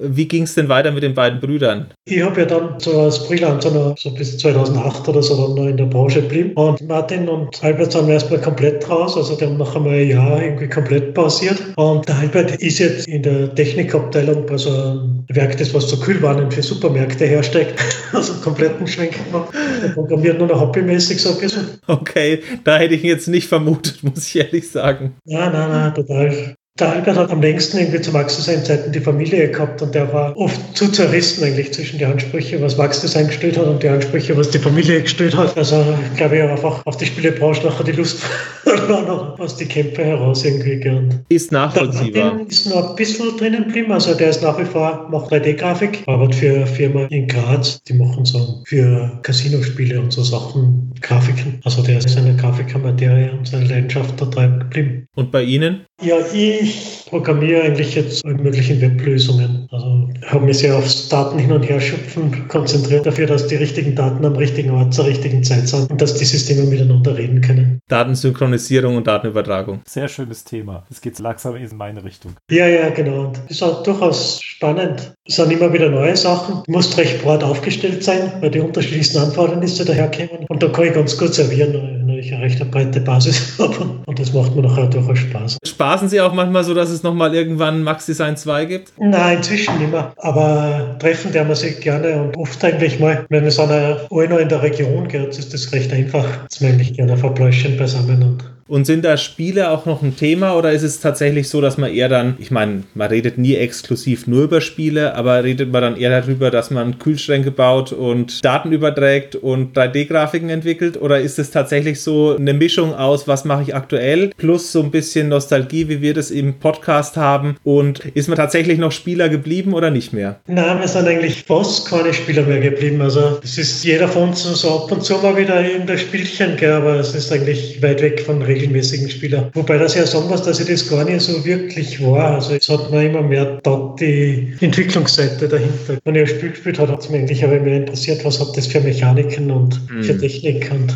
habe sie eher so zerlegt nach denen nicht so sehr nach dem Spiel. Also ein paar wenige Ausnahmen gibt es, die was ich echt geliebt habe, weil ich auch als Spieler geliebt habe, aber nicht so im breiten Ding. Also Gesamtspielzeit mit nicht Max Design Spielen ist sehr begrenzt eigentlich. Für alter Vorkraft bin ich mal voll reingekippt, da bin ich mal drei Monate untergetaucht gewesen in dem Spiel aber das war so das letzte große, wo ich wirklich viel gespielt habe, sonst nur so Punkte. Mhm. Also ab und zu mal ein Rennspiel oder ein Shooter oder so. Ist aber auch schon eine Zeit lang her, World of Warcraft. Ja, eben, aber das ja. war eigentlich das letzte, was echt viele Stunden gefressen hat.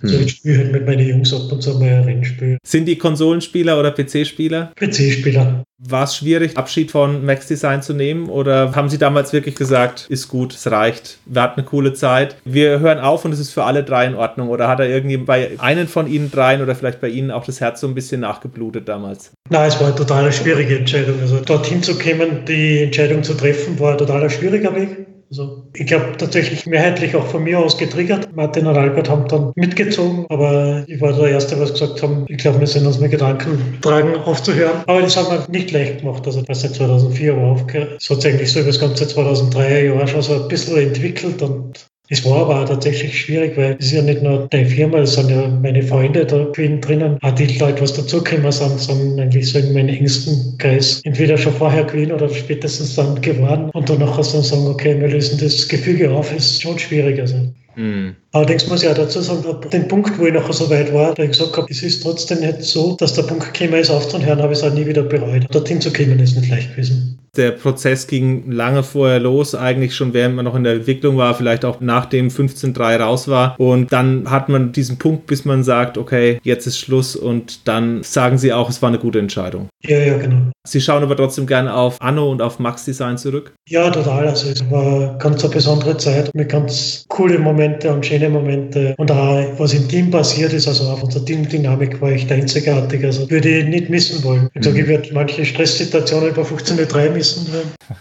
Da war ein paar Mal so, dass ich gesagt habe, okay, jetzt einer falsches Wort und ich schmeiße alles hin und gehe und ich komme nicht mehr hin. das Wort ist dann leider nie gefallen, sonst hätte ich es bisschen früher beenden können. Da haben wir miteinander die eigene Leidensfähigkeit ein bisschen zu weit ausgekostet. Also man hätte früher sagen müssen, jetzt stopp, jetzt müssen wir das gescheit aufbauen, sonst geht es gar nicht. Gern. Da haben wir halt alle dahin gelitten und versucht, das irgendwie gerade zu biegen und das war eigentlich das, was wir nicht machen hätten sollen. Also es klingt so, dass Sie eine aufregende Zeit hatten, eine arbeitsreiche Zeit, aber auch eine erfolgreiche und schöne Zeit zusammen mit Ihren Freunden und letztendlich haben Sie ja doch Ihr Hobby irgendwie zum Beruf machen können zu der damaligen Zeit und sind ja in der Branche geblieben. Also wir sind mit jeder Menge Fragen ja gestartet und Sie haben jede Menge Fragen beantwortet. Ich habe mich jetzt auch wirklich sehr gut unterhalten gefühlt bei den ganzen Geschichten, die Sie noch so präsent auch im Kopf hatten zu diesen letzten 30 bis 20 Jahren Ihrer Vergangenheit. Und da war auch einiges an Insider-Informationen dabei, die ja man nicht so einfach lesen kann. Stichwort, dass Anno eigentlich die Episode 3 ist von Erlebte Geschichte. Ja, ja, genau. Ich glaube, wir haben tatsächlich ganz viele Sachen ausführlich besprechen können. Das stimmt. Es war eine spannende Gelegenheit, mich gedanklich wieder mal auf die Zeit einzulassen und zurück zurückzubewegen und war sehr wohltuend, war ein nettes Gespräch. Ich muss auch sagen, vielen lieben Dank, dass Sie sich die Zeit genommen haben und uns das Interview gegeben haben. Genau, vielen lieben Dank auch von meiner Seite aus. Mir hat es auch sehr viel Spaß gemacht und auch sehr gut gefallen. Und falls Sie wieder an irgendeiner History Edition für Anno Schrauben oder irgendwas kommt, dann schreiben Sie uns mal an, dann berichten wir exklusiv drüber. Okay. Alles klar. Okay, dann macht es gut. Tschüss. Tschüss.